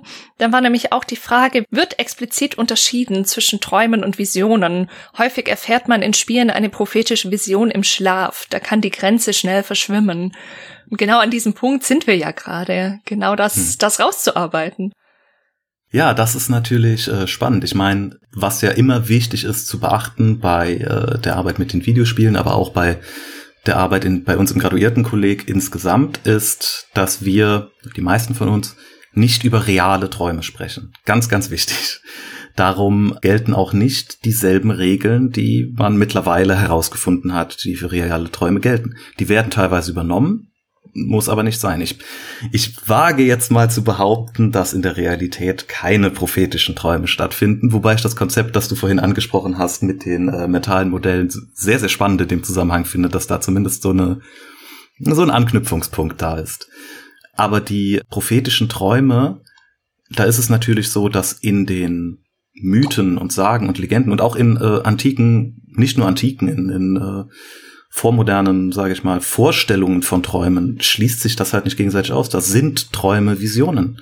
Das ist ganz normal. Es gab eine Zeit im antiken Griechenland, auch im antiken Ägypten, in der, in dem das hm, absolut so galt. Wenn du etwas träumst, dann sind das geistige Bilder, die du von Gottheiten, von Geistern, von was weiß ich für übernatürlichen Wesen gesandt bekommst, die dir etwas mitteilen sollen. Und da war dann Vision und Traum dasselbe. Da gab es auch tatsächlich äh, professionelle Traumdeuter, die Königen und anderen Leuten äh, erzählt haben, was ihre Träume jetzt bedeuten, damit ihr Geld verdient haben. Wie es ja auch äh, Josef in der Bibel macht. Und damals war das eben eine ganz, ja, ganz normale Vorstellung. Und worauf ich hinaus wollte, war einfach nur, das sollte man dann in der Interpretation von solchen fiktiven Beispielen auch so hinnehmen, sage ich mal. Da ist das dann, da gilt das jetzt so. Nun ist es ja so, es ist grundsätzlich ja, werden ähm, Fälle beschrieben, wo jemand angeblich auch im echten Leben jetzt so einen prophetischen Traum hatte und das dann auch wirklich so eingetreten ist. Vielleicht äh, hat einer der Zuhörenden auch schon mal so ein Erlebnis gehabt und also wir möchten da jetzt nicht in Glaubensfragen äh, zu tief reindriften, aber ich wollte nur sagen, es gibt also auch wissenschaftliche Erkläransätze dafür, wie es zu so einem vermeintlich prophetischen Traum kommen kann. Und da einer der möglichen Ansätze wäre, dass man einer Wahrnehmungsverzerrung unterliegt im Sinne eines sogenannten äh, Confirmation Bias. Das heißt, möglicherweise ist es so, man träumt also Ne, vielleicht jede Nacht träumt man, vielleicht ne, ein hypothetischer Fall, vielleicht erinnert man sich auch jede Nacht an den Traum. Und in den meisten Fällen stimmt der Traum vielleicht nicht mit einem Ereignis, das dann später im echten Leben eintritt, überein, hat also nicht diese, diese prophetische Verbindung zur echten Welt. Aber vielleicht in einem von 10.000 Fällen durch reinen Zufall gelingt es einem, etwas zu träumen und durch reinen Zufall tritt es später in der echten Welt auf. Wenn dieser sehr unwahrscheinliche Fall eintritt, dann ist es also aus Perspektive eines Confirmation Bias, einer Wahrnehmungsverzerrung, eines Bestätigungsverzerrung, ist es dann wahrscheinlicher, dass einem das auffällt, diese Verbindung, und dass man speziell sich auch dann daran erinnert, und dadurch kriegt es so eine herausgehobene Rolle. Und unter dieser herausgehobenen Rolle in der eigenen Wahrnehmung vergisst man die 9999 anderen Träume, wo dort keine, die, die nicht äh, zur Realität geworden sind, die also keine prophetischen Träume waren. Und genau dieses Ausblenden von allen Fällen, wo es nicht war und das Herausheben eines besonderen Falls, das wird halt im Sinne dieser Wahrnehmungsverzerrung des Confirmation Bias beschrieben.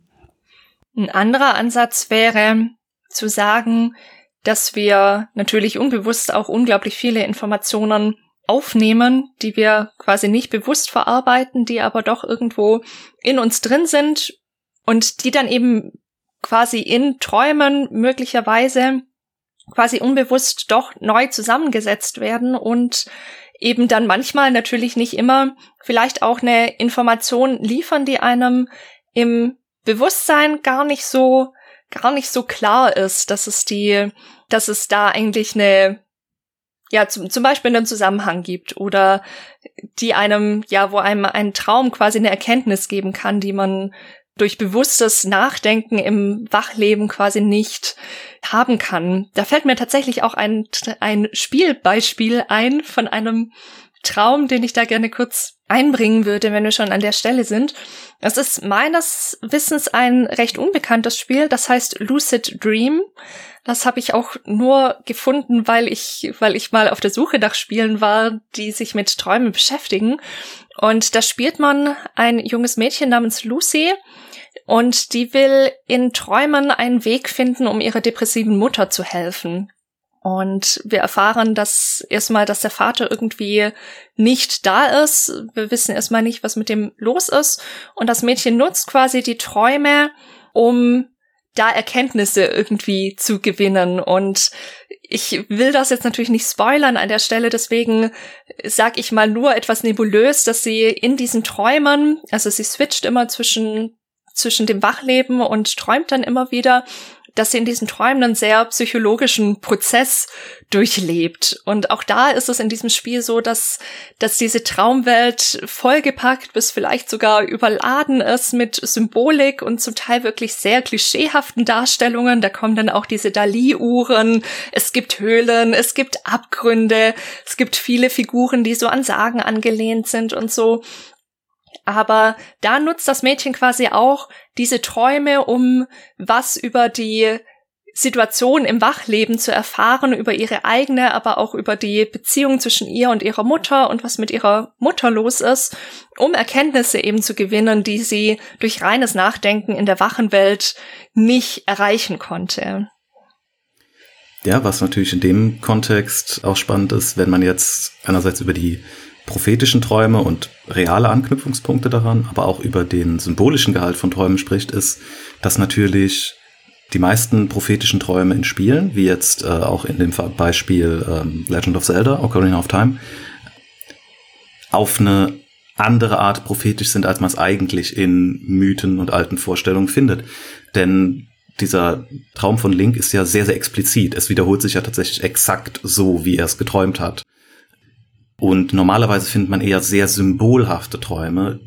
Deshalb mussten die ja auch dann ausgedeutet werden von professionellen Traumdeutern, die dann, kann man jetzt drüber streiten, sich dann teilweise natürlich auch bei sehr dunklen Symbolen, bei sehr äh, rätselhaften Symbolen einfach das raussuchen können, was halt passt, sag ich mal. Aber das geht ja bei so einem Traum wie jetzt dem von Link nicht wirklich. Der wird ja eins zu eins wiederholt, also wo wir wirklich die hundertprozentige Bestätigung haben, das war jetzt eine Vision, die genau so eingetreten ist. Im Unterschied zu dem Traum von ähm, Prinzessin Zelda, die ja, der ja unheimlich symbolisch ist und den sie deshalb auch selbst interpretiert, damit wir auch ja die, äh, die Bedeutung mitbekommen. Und das ist natürlich, aber ergibt ja auch Sinn, weil das Spiel ja mit dem Traum beginnt. Das heißt, wir kennen die Welt noch nicht, wir kennen die Figuren nicht. Selbst wenn wir die Vorläu Vorgänger der Zelda-Reihe kennen, die unterscheiden sich ja teilweise sehr, sehr stark in ihrer Darstellung der jeweiligen Figuren. Das heißt, wir sind noch gar nicht da eingeführt in diese Welt und wie sie funktioniert. Wir könnten also einen super symbolischen Traum noch gar nicht hinlänglich deuten. Darum brauchen wir diese sehr explizite Darstellung. Und darum ist die auch oft, wenn ein prophetischer Traum als Exposition benutzt wird, so explizit. Wenn wir jetzt über Träume und The Legend of Zelda sprechen, dann ist da so ein kleiner Elefant im Raum, ein anderer Titel der Reihe, der ebenfalls zu einem meiner liebsten Videospielerfahrungen gehört und glaube ich tatsächlich das allererste Videospiel war, was ich gespielt habe. Ich glaube, ich, ich erinnere mich mit fünf Jahren äh, meinen alten urgrauen äh, Game Boy mit diesem Spiel in den Händen gehalten zu haben. Und zwar handelt es sich um äh, Link's Awakening. Und äh, an dieser Stelle geht eine kurze Spoilerwarnung raus, weil man nicht über das Thema Träume sprechen kann im Zusammenhang mit diesem Spiel, ohne einen gewaltigen Story-Kniff vorwegzunehmen. Von daher, diejenigen, die das noch nicht gespielt haben und planen, das zu spielen, an dieser Stelle äh, Spoiler-Alarm. Aber nun steckt ja schon irgendwie im Titel des Spiels das Erwachen drin und das ist ja ein Prozess, der einen, einen Übergang kennzeichnet, nämlich aus dem Schlaf in den Wachzustand. Und wir wissen, im Schlaf ist auch der Traum möglich. Und äh, welche Rolle spielt der Traum in diesem Spiel? Das können wir jetzt ja vielleicht einmal uns einmal anschauen, weil das war für mich als als als Kind und dann später als Jugendlicher, als ich das dann überhaupt erst auch mal dann noch mal wirklich durchgespielt hatte, das war für mich ein ein mindblowing ein mindblowing Event, eine Erfahrung dann zu sehen, was denn der Traum jetzt eigentlich mit diesem Spiel zu tun hat. Adrian, kannst du uns da kannst du uns da aufklären? Mhm. Ja, ich erinnere mich natürlich auch noch daran, dass ich das damals äh, als Kind auf dem äh, Gameboy als den größten Twist, den ich damals in jungen Jahren jemals in einer Geschichte wahrgenommen habe, äh, gesehen habe. Und das war, wie du gesagt hast, mindblowing. Später, wenn man sich dann mal mit mehr Spielen, Literatur und Filmen und so auseinandersetzt, ist natürlich klar, es ist ein sehr, sehr klassischer Twist. Es war alles nur ein Traum, stellt sich zum Schluss heraus. Äh, das heißt nicht, dass er nicht nicht gut wäre, noch nicht gut umgesetzt wurde in äh, Link's Awakening, aber es ist etwas, was man doch sehr häufig findet. Und daran äh, kann man sehr schön so einen besonderen Kniff von Traumdarstellungen äh, sehen, wenn man nämlich einfach nur einen Teil dieser Rahmung, dieser Traumrahmung weglässt. Das Einschlafen. Das ist ein unheimlich simpler Trick, der aber zu einer, ja, zu einer sehr spannenden Störung in der Wahrnehmung der äh, Spielenden oder Zuschauenden oder Lesenden führen kann, wenn eben im Nachhinein erst enthüllt wird, jetzt wacht die Figur auf und es war alles nur ein Traum. Klassische Geschichten sind ja auch, dass irgendwie in düstereren Beispielen Figuren im Sterben liegen und man merkt, aha, es war ein Sterbetraum und jetzt äh, da drin wurden Sachen aus ihrem Leben verarbeitet. Wenn ich mich jetzt richtig an Link's Awakening erinnere, es ist schon etwas her, dass ich es gespielt habe, war da relativ wenig, was man jetzt symbolisch als Widerspiegelung von Link selbst wahrnehmen kann sondern es war so eine, mm, ja, ein Rahmen für die eben die Spielereignisse innerhalb dieser Geschichte. Obwohl, Moment, wenn ich mich jetzt gerade noch mal zurückerinnere, es ist ja auch gar nicht Links eigener Traum, sondern der dieses Windfisches oder wie er heißt, dieses Wals. Genau, da wollte ich auf einen interessanten Aspekt zu, zu sprechen kommen. Es ist also quasi dieser klassische Kniff von es war alles nur ein Traum, dem wird noch hinzugefügt, ein Kniff, nämlich dass dieser Traum der handelnden Figur mit dem Traum einer, einer anderen, einer anderen Entität verknüpft wird. Also in, innerhalb des äh, Lore dieses Spiels gibt es also diese mythische Figur, den Windfisch, ein großes mythisches Wesen, ein riesiger Wal, der mit Ornamenten verziert ist und dieser Schlafe. Und ähm, innerhalb des Spiels geht es darum, auch den, den aufzuwecken, indem man Musikinstrumente aus verschiedenen Tempeln sammelt und äh, der Twist am Ende des Spiels ist es eben, dass diese Insel, auf der das, das ganze Spiel stattgefunden hat, mit all ihren surrealen Charakteren, dass diese dem Traum des Windfisches, den man versucht zu wecken, entsprungen ist und dass diese ganze Insel nur ein Traum ist. Und am Ende gibt es dann also den, wenn der Wind, wenn der Windfisch geweckt ist, spricht er mit Link und sagt, okay, eines Tages erinnerst du dich an diese Insel und denkst, es war gar kein Traum. Aber komm, lass uns jetzt gemeinsam aufwachen. Das heißt also, Link mutmaßlich schläft, der Handelcharakter schläft. Und aber dieser, dieser seiner Traum hat sich verbunden mit dem Traum einer mythischen Figur, den des Windfisches. Und beide wachen gemeinsam auf und führen so die Story dann zu ihrer Auflösung. Also, ja, das war für mich also ein, ein, ein poetisch, sehr poetische irgendwie Spielerfahrung, die ich so äh, in jungen Jahren sofort nicht hatte. Und es ist so, in der Tat wird das ja vorher nicht gerahmt, als ein, dass das Spiel in einem Traum stattfinden könnte. Was, vielleicht diese surrealen Charaktere sind vielleicht so ein, ein Element einer Traumästhetik, die da aufgegriffen werden, die teilweise surreale Dialoge führen, äh, surreale Handlungen vornehmen. Aber das Surreale an sich natürlich reicht nicht alleine aus, um eine Spielsequenz als Traum eindeutig zu kennzeichnen. Ne? Das ist hm. mehr so eine Art ein Aufgreifen eines der Elemente. Ja, es sind so kleine Hinweise, aber die man natürlich, da spielt man natürlich auch ein wenig mit der Wahrnehmung der Spielenden, weil die akzeptiert man in äh, Zelda eher als jetzt in vielleicht anderen Spielen. Es gibt ja auch ein äh, anderes, sehr frühes Beispiel von äh, einem Traum, auch mit einem ähnlichen Twist in Spielen, ist auch von Nintendo, ist ja Super Mario Bros. 2. Am Ende erwacht Mario und äh, man sieht, dass alles nur ein Traum war was stattgefunden hat. Äh, es gibt ein paar kleine Hinweise im Spiel äh, in Namen von Figuren und so weiter. Aber an sich nimmt man das auch in einem Mario-Spiel, gerade in den früheren, ja wirklich so hin, diese surrealen Dinge, die da passieren, das gehört halt mit dazu. Da ist ja auch ein wichtiger Begriff, der da, glaube ich, immer wieder fällt, die Suspension of Disbelief oder die Willing Suspension of Disbelief, die wir natürlich jetzt nicht nur in Spielen finden, sondern in allerlei Fiktionen, also dass wir, dass wir auch bereit sind, genau dieses kritische Hinterfragen auch immer wieder aufzugeben, um uns in diese Spielwelten überhaupt hineinzuversetzen und in diese Immersion reinzukommen.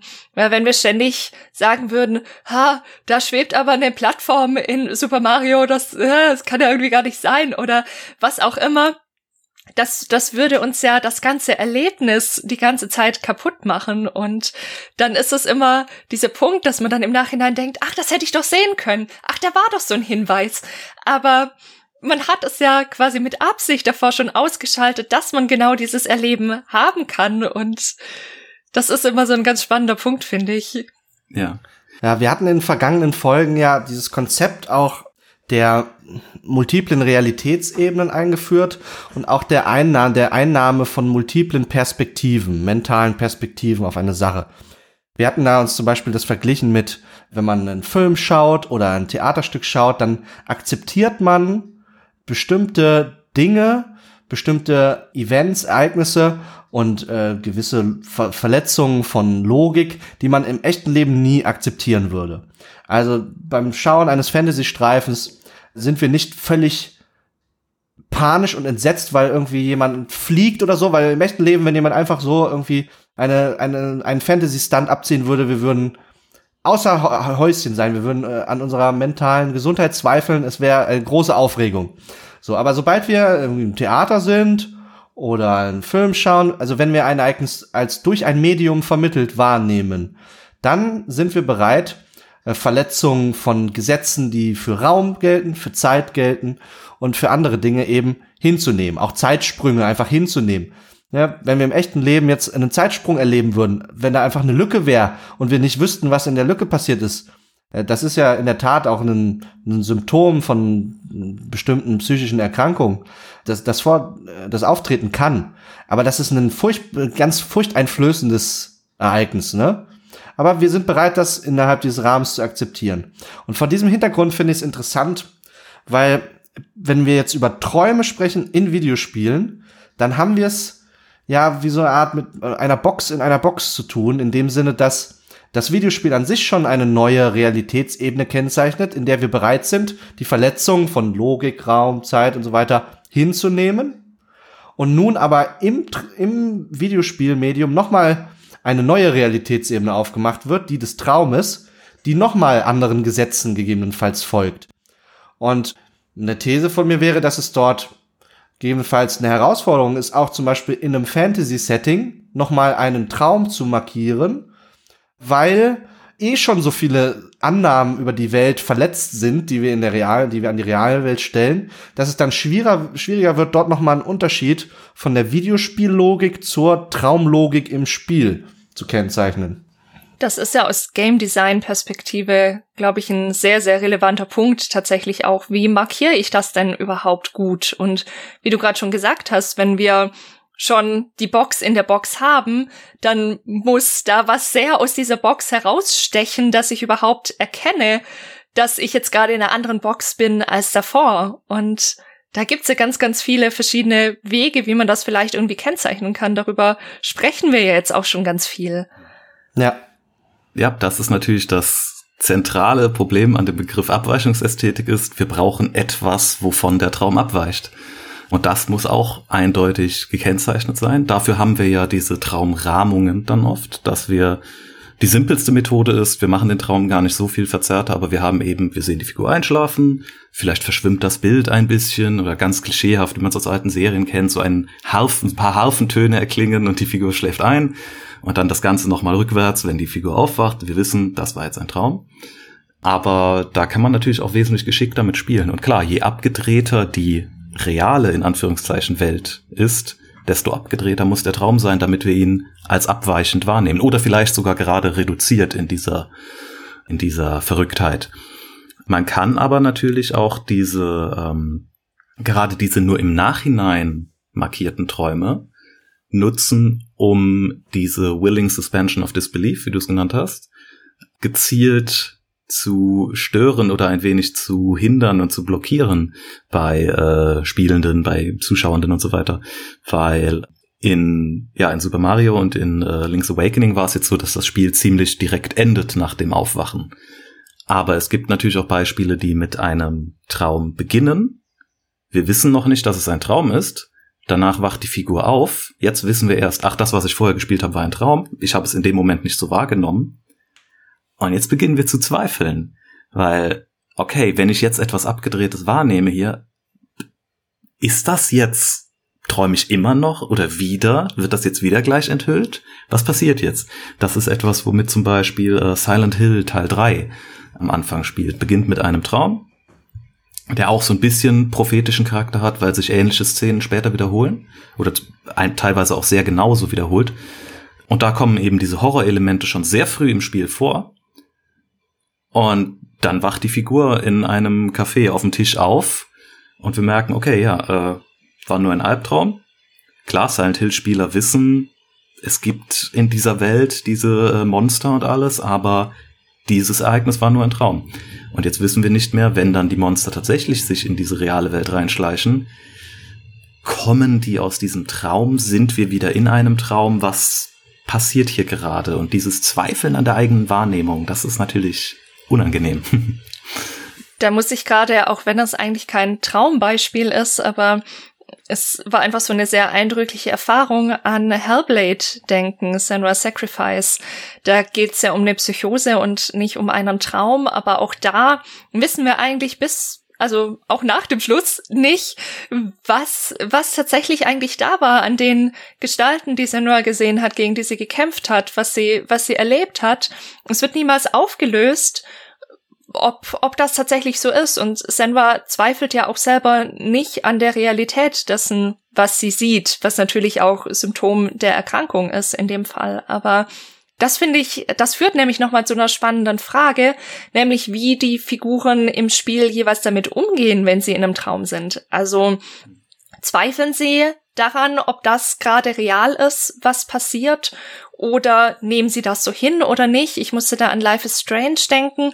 Da gibt es diese Szene in der fünften Episode, glaube ich, in der Max auch einen Albtraum hat, wie sich dann eben später rausstellt oder ziemlich, ziemlich schnell deutlich wird, da wacht sie tatsächlich im Sinne eines falschen Erwachens, würde man das vielleicht bezeichnen, wacht sie im Klassenzimmer auf und es ist Unterricht und sie fragt sich, warum sie eigentlich wieder im Klassenzimmer ist und es, es kommen, es kommt Blut an die, an die Fensterscheiben von außen und Sie, die Szenen wiederholen sich. Sie zweifelt erst, habe ich jetzt die Zeit irgendwie völlig ruiniert und alles geht jetzt irgendwie durcheinander. Auch da haben wir wieder dieses, was wir ganz am Anfang schon angesprochen haben. Sie geht durch eine Tür und ist plötzlich an einem völlig anderen Ort oder genau wieder am selben durch den, den sie eigentlich gerade verlassen wollte. Also das sehr viel mit, mit diesem räumlichen natürlich auch gespielt wird. Und manchmal ahnt sie, dass es ein Albtraum ist. Dann denkt sie aber auch wieder, es ist eine andere Realität einfach nur.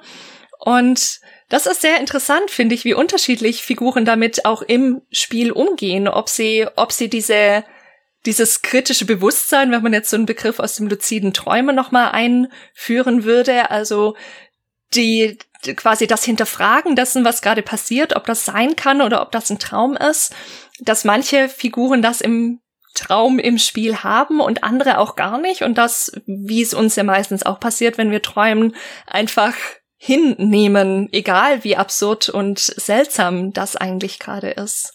Es ist hm. auch nochmal ein interessantes Designelement, finde ich. Und man muss an der Stelle immer wieder betonen, was für eine enorme, unglaubliche Leistung des menschlichen Gehirns das ist. Dieses Aufspannen von unterschiedlichen Realitätsebenen und so weiter.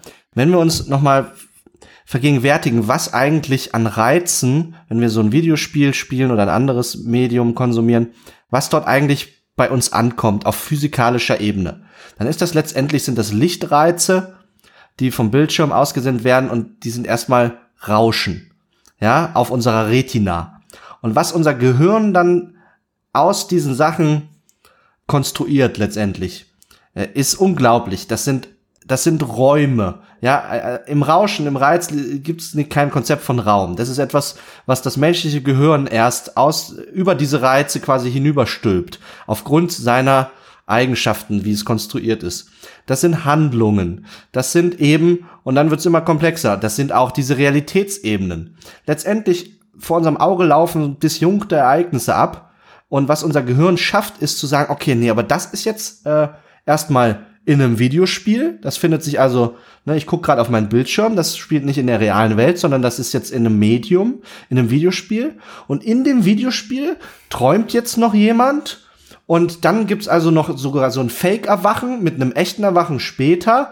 Also, und dann haben wir irgendwie schon drei oder vier Realitätsebenen und das alles gelingt dem Gehirn quasi spielerisch. Natürlich, das sind schon vergleichsweise anspruchsvollere Medien, die sich solcher Elemente bedienen. Das ist jetzt kein Rosamunde Pilch, nix gegen Rosamunde Pilch, aber das sind keine geradlinigen äh, Erzählungen häufig so, ne? Aber äh, in der Regel gelingt das ohne Riesenanstrengung ganz natürlich dieses Chaos an Dingen, die auf uns einwirken, zu diesen so reichhaltigen und doch durch wohl strukturierten Wahrnehmungen zusammenzuzimmern. Und das, also, und das kann man eigentlich nicht oft betonen, eigentlich, was das für ein Wunder ist und was das eben auch für einen Spaß macht, eben genau das zu erforschen. Ja, und gerade in dem Zusammenhang sind natürlich Traumdarstellungen super spannend, weil die sehr gut dafür genutzt können, äh, werden können, diese klare Unterscheidung zwischen den Ebenen aufzuweichen. Äh, auf die Art, wie ich es gerade eben gesagt habe, dass man nicht mehr sicher ist, ist das jetzt ein Traum, ist das jetzt Realität? Und auch für so selbstreflexive Elemente sind die äh, natürlich sehr gut geeignet. Also um nochmal kurz auf Max Payne zurückzukommen, in seinem zweiten Traum erkennt er, dass er sich in einem Videospiel befindet. Er erkennt nicht, dass er träumt. Das ist das, weil wir als Spielende wissen, dass er träumt, aber er merkt, Moment, ich bin gerade in einem Videospiel, ich muss hier irgendwie rauskommen, aber er merkt nicht, ich träume, ich muss aufwachen. Das ist natürlich ein super spannender kleiner Kniff, und das greift ja auch, Idee, die ich vorhin meinte, dass die Willing Suspension of Disbelief ein wenig aufgehoben wird durch den Traum, greift ja auch einige reale ähm, philosophische Ansichten über den Traum auf. Also ein äh, Kollege von mir forscht zum Beispiel zum äh, Traum bei Schopenhauer und Nietzsche. Und ich entschuldige mich jetzt, falls ich irgendwas komplett falsch wiedergebe oder falsch verstanden habe, aber bei Schopenhauer haben wir ja auch äh, Anknüpfungen an fernöstliche ähm, Traditionen und philosophische Vorstellungen. Und da ist zum Beispiel eine Idee, naja, Träume nehmen wir als Realität wahr im Moment, wenn wir träumen. Wir stellen nicht in Frage, was da passiert. Das haben wir ja gerade angesprochen. Es sei denn, wenn wir uns in einem luziden Zustand befinden. Da kann das Verrückteste passieren, was auch immer. Wir nehmen das einfach hin, bis wir aufwachen. Und dann gibt es eben philosophische Disziplinen und auch, ähm, ja, auch religiöse Theoretiker, die dann eben sagen, hm, in der Realität nehmen wir auch alles so hin. Können wir uns also jemals sicher sein, dass wir gerade nicht träumen? Und das dann als Träume als Argument für diese Konstruktion von Welt dann eben benutzen. Das ist schon äh, sehr spannend. Ja, ich glaube, in der populären Diskussion, das ähnelt dieser, diesem Bild von dem Brain in a Bottle, den irgend hm. so ein Alien vielleicht auch äh, bei sich im Wohnzimmer stehen hat, das dann wieder irgendwie comicartig vielleicht sehr menschlich aussieht, das Wohnzimmer. Also da äh, an diese Geschichte erinnert mich das, dass wir vielleicht oder natürlich die ganze Diskussion auch um die Matrix, wie wir sie in den Filmen dann eben wiederfinden. Die berühren natürlich alle und spielen alle mit diesen Eigenschaften des menschlichen Geistes, dass wir in der Lage sind, überhaupt zu denken, diese Konzepte von unterschiedlichen Realitätsebenen und so weiter. Ne? Ja, das waren jetzt schon wieder super viele interessante Aspekte, man, ich glaube, wir könnten hier wirklich noch sehr, sehr lange sprechen. Ich habe noch eine Hörerfrage im Gepäck aus unserer Supporter-Community. Und zwar ging es darum, zum einen, was Träume überhaupt sind. Ich glaube, da haben wir schon festgestellt, dass es gar nicht so leicht zu beantworten und tatsächlich auch im Rahmen von den Spielen noch mal ein bisschen bisschen anders als im in unserer Nicht-Spielrealität. Und eine Frage, die sich daran eben noch anschloss, war, dass es ja in der Forschung auch verschiedene Ansätze gibt, warum wir überhaupt träumen.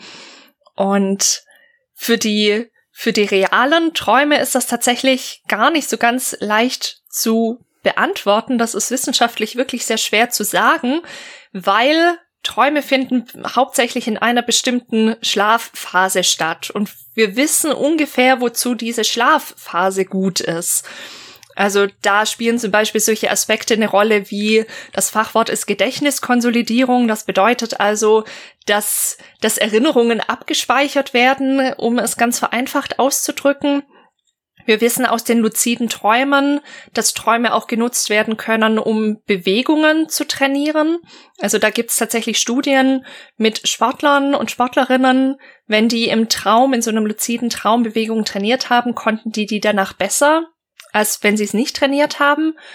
Und es gibt auch noch so interessante Hypothesen, dass Träume so quasi im als Parallele zu künstlichen neuronalen Netzwerken funktionieren könnten, weil da ist es so, dass es zu so einem sogenannten Overfit kommen kann. Also solche neuronalen Netzwerke, die quasi Daten verarbeiten, die können sich an die Daten überanpassen, wenn die immer nur mit denselben gefüttert werden. Und deswegen scheint es so zu sein, dass man da immer mal wieder neue Reize reinbringen muss, die dieses dass sich dieses System daran anpasst und quasi nicht diese Overfit passiert. Und die Idee ist eine Idee, dass es mit unserem Gehirn auch so ist, dass es quasi immer mal wieder einen Input braucht, der in der Realität gar nicht so sein kann.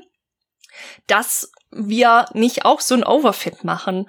Und dann gibt's natürlich diesen Bereich der Psychoanalyse und und analytischen Psychologie, da gibt's den Freud, der sagt ja, ja, Träume, die sind quasi so eine Wunscherfüllung von, von Dingen, die wir uns in der Realität, also im Wachbewusstsein, die wir uns quasi gar nicht zugestehen und gar nicht erlauben können und Carl Gustav Jung dagegen sagt zum Beispiel, dass Träume eher so eine kompensatorische Funktion haben, also dass Dinge, Persönlichkeitsanteile zum Beispiel, die wir im wachen Leben nicht ausleben, dass die aber doch in uns sind und da quasi in Träumen so einen Raum kriegen können. Und dann gibt's natürlich so Ideen, dass wir dass wir Probleme, die wir im realen Leben haben, dass wir die im Traum quasi irgendwie weiter bearbeiten. Also wir haben ja diese Sprichwörter, die Lösung ist mir über Nacht gekommen oder ich schlaf mal eine Nacht drüber, die ja vielleicht auch nicht von ganz ungefähr kommen. Das sind so ein paar ganz verschiedene Ansätze, warum wir vielleicht träumen. Vieles eben mit großen Fragezeichen, weil man es wissenschaftlich einfach nicht, nicht wirklich untersuchen kann. Aber ja, wie ist das denn jetzt eigentlich in in Videospielen? Warum träumen unsere Videospielfiguren denn manchmal? Hat das irgendwas mit diesen mit diesen psychologischen Ansätzen zu tun oder zu was für einem Schluss kommen wir denn jetzt eigentlich nach, nach anderthalb Stunden darüber gesprochen zu haben? Ja, das Schöne an den äh, fiktiven Träumen ist natürlich, dass sie eine sehr deutliche Funktionen haben können, die man auch sehr deutlich rausarbeiten kann, im Gegensatz zu den realen Träumen, äh, die ja doch ein wesentlich schwieriger zu erforschendes Thema sind, wovor ich auch sehr großen Respekt habe. Natürlich setzen sich auch äh, Autoren und Spieleentwickler und Regisseure auch mit den realen Theorien auseinander, manche. Und wir finden immer wieder, äh, finden Erklärungen wie eben gerade Freud und Jung, die ja recht äh, populär sind, sage ich mal, zumindest wenn man sich zum ersten Mal mit Träumen und ihren Ursprüngen beschäftigt, dann stolpert man ja immer wieder über die psychoanalytischen Ansätze. Und da finden sich immer mal wieder Motive auch in äh, Spielen wieder, aber auch ganz andere Erklärungsansätze, die man aus der Realität kennt. Wie gesagt, auch antike Ansätze wie die eben die Visionen. Und darum ist es auch wichtig, diese fiktionalen Traumdarstellungen auch in einem kulturellen und äh, zeitlichen Kontext zu sehen. Also natürlich sind, gibt es in, naja, zum Beispiel in Japan nochmal ganz andere Ansätze als jetzt in westlichen Europa zum Beispiel, äh, wenn man jetzt noch shintoistische Vorstellungen mit reinbringen wollte. Aber das führt jetzt hier zu weit. Das sind dann eben die Erklärungen, die innerhalb dieser Spielwelt, innerhalb dieser Realitätsebene dafür gelten können jetzt sagen wir mal auf der Ebene darüber, äh, wenn es um das Game Design geht, da gibt es ganz unterschiedliche, aber auch wirklich klare Ansätze. Einerseits sind natürlich, egal welchen Erklärungsansatz wir für Träume insgesamt verfolgen, sind sie ein sehr gutes Mittel, um in den Kopf einer Figur zu blicken. Wie wir es eben schon bei Max Payne gesagt haben, wir haben von außen keinen Zugriff auf seine Gedanken. Aber wenn er träumt und wir diesen Traum sehen und sogar erleben dürfen und spielen dürfen, dann haben wir eine ganz andere Charakterisierung, eine psychologische Evaluation sozusagen dieses Charakters. Und das kommt in äh, sehr, sehr vielen Spielen vor. Eine andere Funktion, die wir jetzt schon angesprochen haben, ist natürlich die Exposition. Es wird etwas vorausgedeutet, wir werden in eine Welt eingeführt, es werden Spiele, Spielziele erklärt. Darin kann dann auch eine gewisse Legitimation stattfinden von unrealistischen Elementen oder auch von Gameplay-Mechaniken, die vielleicht auf den ersten Blick etwas seltsam wirken, aber wenn jetzt das Spiel komplett in einem Traum stattfindet zum Beispiel, ist uns klar, gut, da macht man sowas halt sozusagen. Und das sind alles Funktionen, die, sag ich mal, eher für die, für den Zusammenhalt und für die Wahrung einer Illusion oder einer Immersion äh, für einen narrativen Zusammenhalt dafür sorgen. Es gibt aber auf der anderen Seite auch noch welche, von denen ich sagen würde, dass die gerade zu einem äh, Funktionen, die gerade zu einem Bruch dieser Illusion führen, die so ein bisschen disruptiv sind. Also das können Irritationen sein, Disorientation, äh, die bei den Spielern äh, hervorgerufen werden soll. Wir fühlen uns weniger mächtig, wir sind verwirrt, wir haben Zweifel daran, ob das, was wir jetzt gerade sehen, real ist oder ob es ein Traum ist. Da spielen dann eben solche ähm, Aspekte wie so eine Selbstreflexivität spielen eine große Rolle. Und ja, der Aspekt, dass wir manchmal, nachdem die Figur aufgewacht ist, immer noch nicht wissen, ist sie jetzt wirklich aufgewacht? Träumt sie weiter? Was nehmen wir hier überhaupt wahr? Wessen Traum ist das, wenn wir nochmal auf Link's Awakening kommen? Ja, und diese einerseits äh, Entmächtigung, Entschleunigung, Handlungsentlastung, das sind eben Sachen, die dann vielleicht eher ein wenig den Flow des Spiels, um noch einen anderen, äh, jetzt noch einen Fachbegriff einzubringen, aber mit dem ja viele Leute zumindest gefühlsmäßig was anfangen können, äh, um den Flow des Spiels ein wenig zu unterbrechen und dafür zu sorgen, dass uns das Spiel auch als Spiel ein wenig mehr in, in den äh, Blick kommt, ins Gedächtnis kommt und wir mehr reflektieren, was da stattfindet. Also das sind zwei Felder, in denen sich die Funktionen von träumenden Spielen sehr stark unterscheiden, die aber dennoch zusammenhängen. Anschließend an diese abschließende Frage, warum erstmal wir träumen und warum in Videospielen geträumt wird, bleibt mir eigentlich nur noch ein Blick zurück auf unsere heutige Folge. Und da steckte eine ganze Menge an interessanter Details drinne.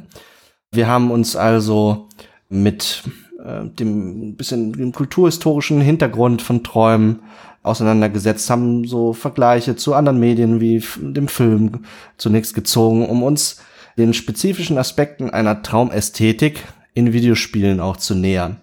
Wir haben den Begriff der Abweichungsästhetik eingeführt und versucht ein bisschen an einigen Beispielen durchzudeklinieren. Dabei haben wir insbesondere uns auch mit verschiedenen Arten von Träumen innerhalb von Games auseinandergesetzt, mit den Traumaträumen, wie sie in Max Payne oder The Evil Within 2 dort stattfanden, als auch mit den prophetischen Träumen, wie wir sie zum Beispiel in Ocarina, im Ocarina of Time finden und äh, haben uns dort auch diesem Begriff der Abweichung uns dem genähert, auch vor dem Hintergrund von Gameplay-Elementen, die Raum, Zeit und Interaktion innerhalb der Spielwelt berühren und die also uns den Unterschied vermitteln zwischen einer echten Szene im Videospiel, einer vermeintlich realen Szene und einer Traumszene. Und ähm, ja, ich denke, da ist einiges an Material zusammengekommen und mir bleibt eigentlich nur, mich ganz herzlich zu bedanken für unseren, äh, bei unserem traumhaften Gast Adrian Vorschauer und unserer zauberhaften meiner zauberhaften Podcast-Kollegin Jessica. Oh. Und äh, wenn die lieben Zuhörenden auch den Adrian und seine Arbeit äh, weiterverfolgen möchten, weil sie das interessant fanden, was wir heute hier besprochen haben, dann äh, kann man ihn sicherlich über seine verschiedenen Social-Media-Kanäle vielleicht erreichen. Welche wären das, Adrian? Wo kann man auf dich zutreten, äh, wenn man mit äh, dir vielleicht auch noch mal ins Gespräch kommen will über das Thema? Ja, das wäre bei mir primär Twitter. Da findet ihr mich unter @adrianfrosch, ein Wort. Und wenn ihr noch mehr über meine äh, Forschung wissen wollt, könnt ihr euch natürlich auch auf der Homepage des graduierten Kollegs Traumkulturen noch ein wenig informieren. www.traumkulturen.de. Das packen wir natürlich auch noch alles in die Show Notes. Genau. Und ähm, natürlich, ich weiß, einer, der ein oder andere Zuhörende, der hört den Podcast vielleicht auch zum Einschlafen. Und wenn ihr also jetzt gerade noch wach seid und aber noch nicht unseren verschiedenen Social Media Kanälen, den Kanälen des Behind the Screens Podcast folgt, dann wird's jetzt aber höchste Zeit, das zu tun. Wir sind vertreten auf Twitter, auf Instagram und äh, wir haben einen eigenen Discord-Server, die wir alle auch äh, unterhalb dieser Podcast-Folge äh, verlinken. Wir haben eine Steady-Kampagne, dort könnt ihr uns unterstützen, wenn ihr unsere Arbeit schätzt und gerne sicherstellen wollt, dass wir auch in Zukunft euch interessanten Content liefern können, auch über den bestehenden hinaus noch unser Angebot ausbauen können, um weiterhin auch so interessante Gäste euch äh, näher bringen zu können wie den Adrian. Ja, und an der Stelle bleibt mir nur zu sagen, vielen herzlichen Dank fürs Zuhören und auf Wiederhören. Bis zum nächsten Mal. Tschüss, träumt schön. Thank you.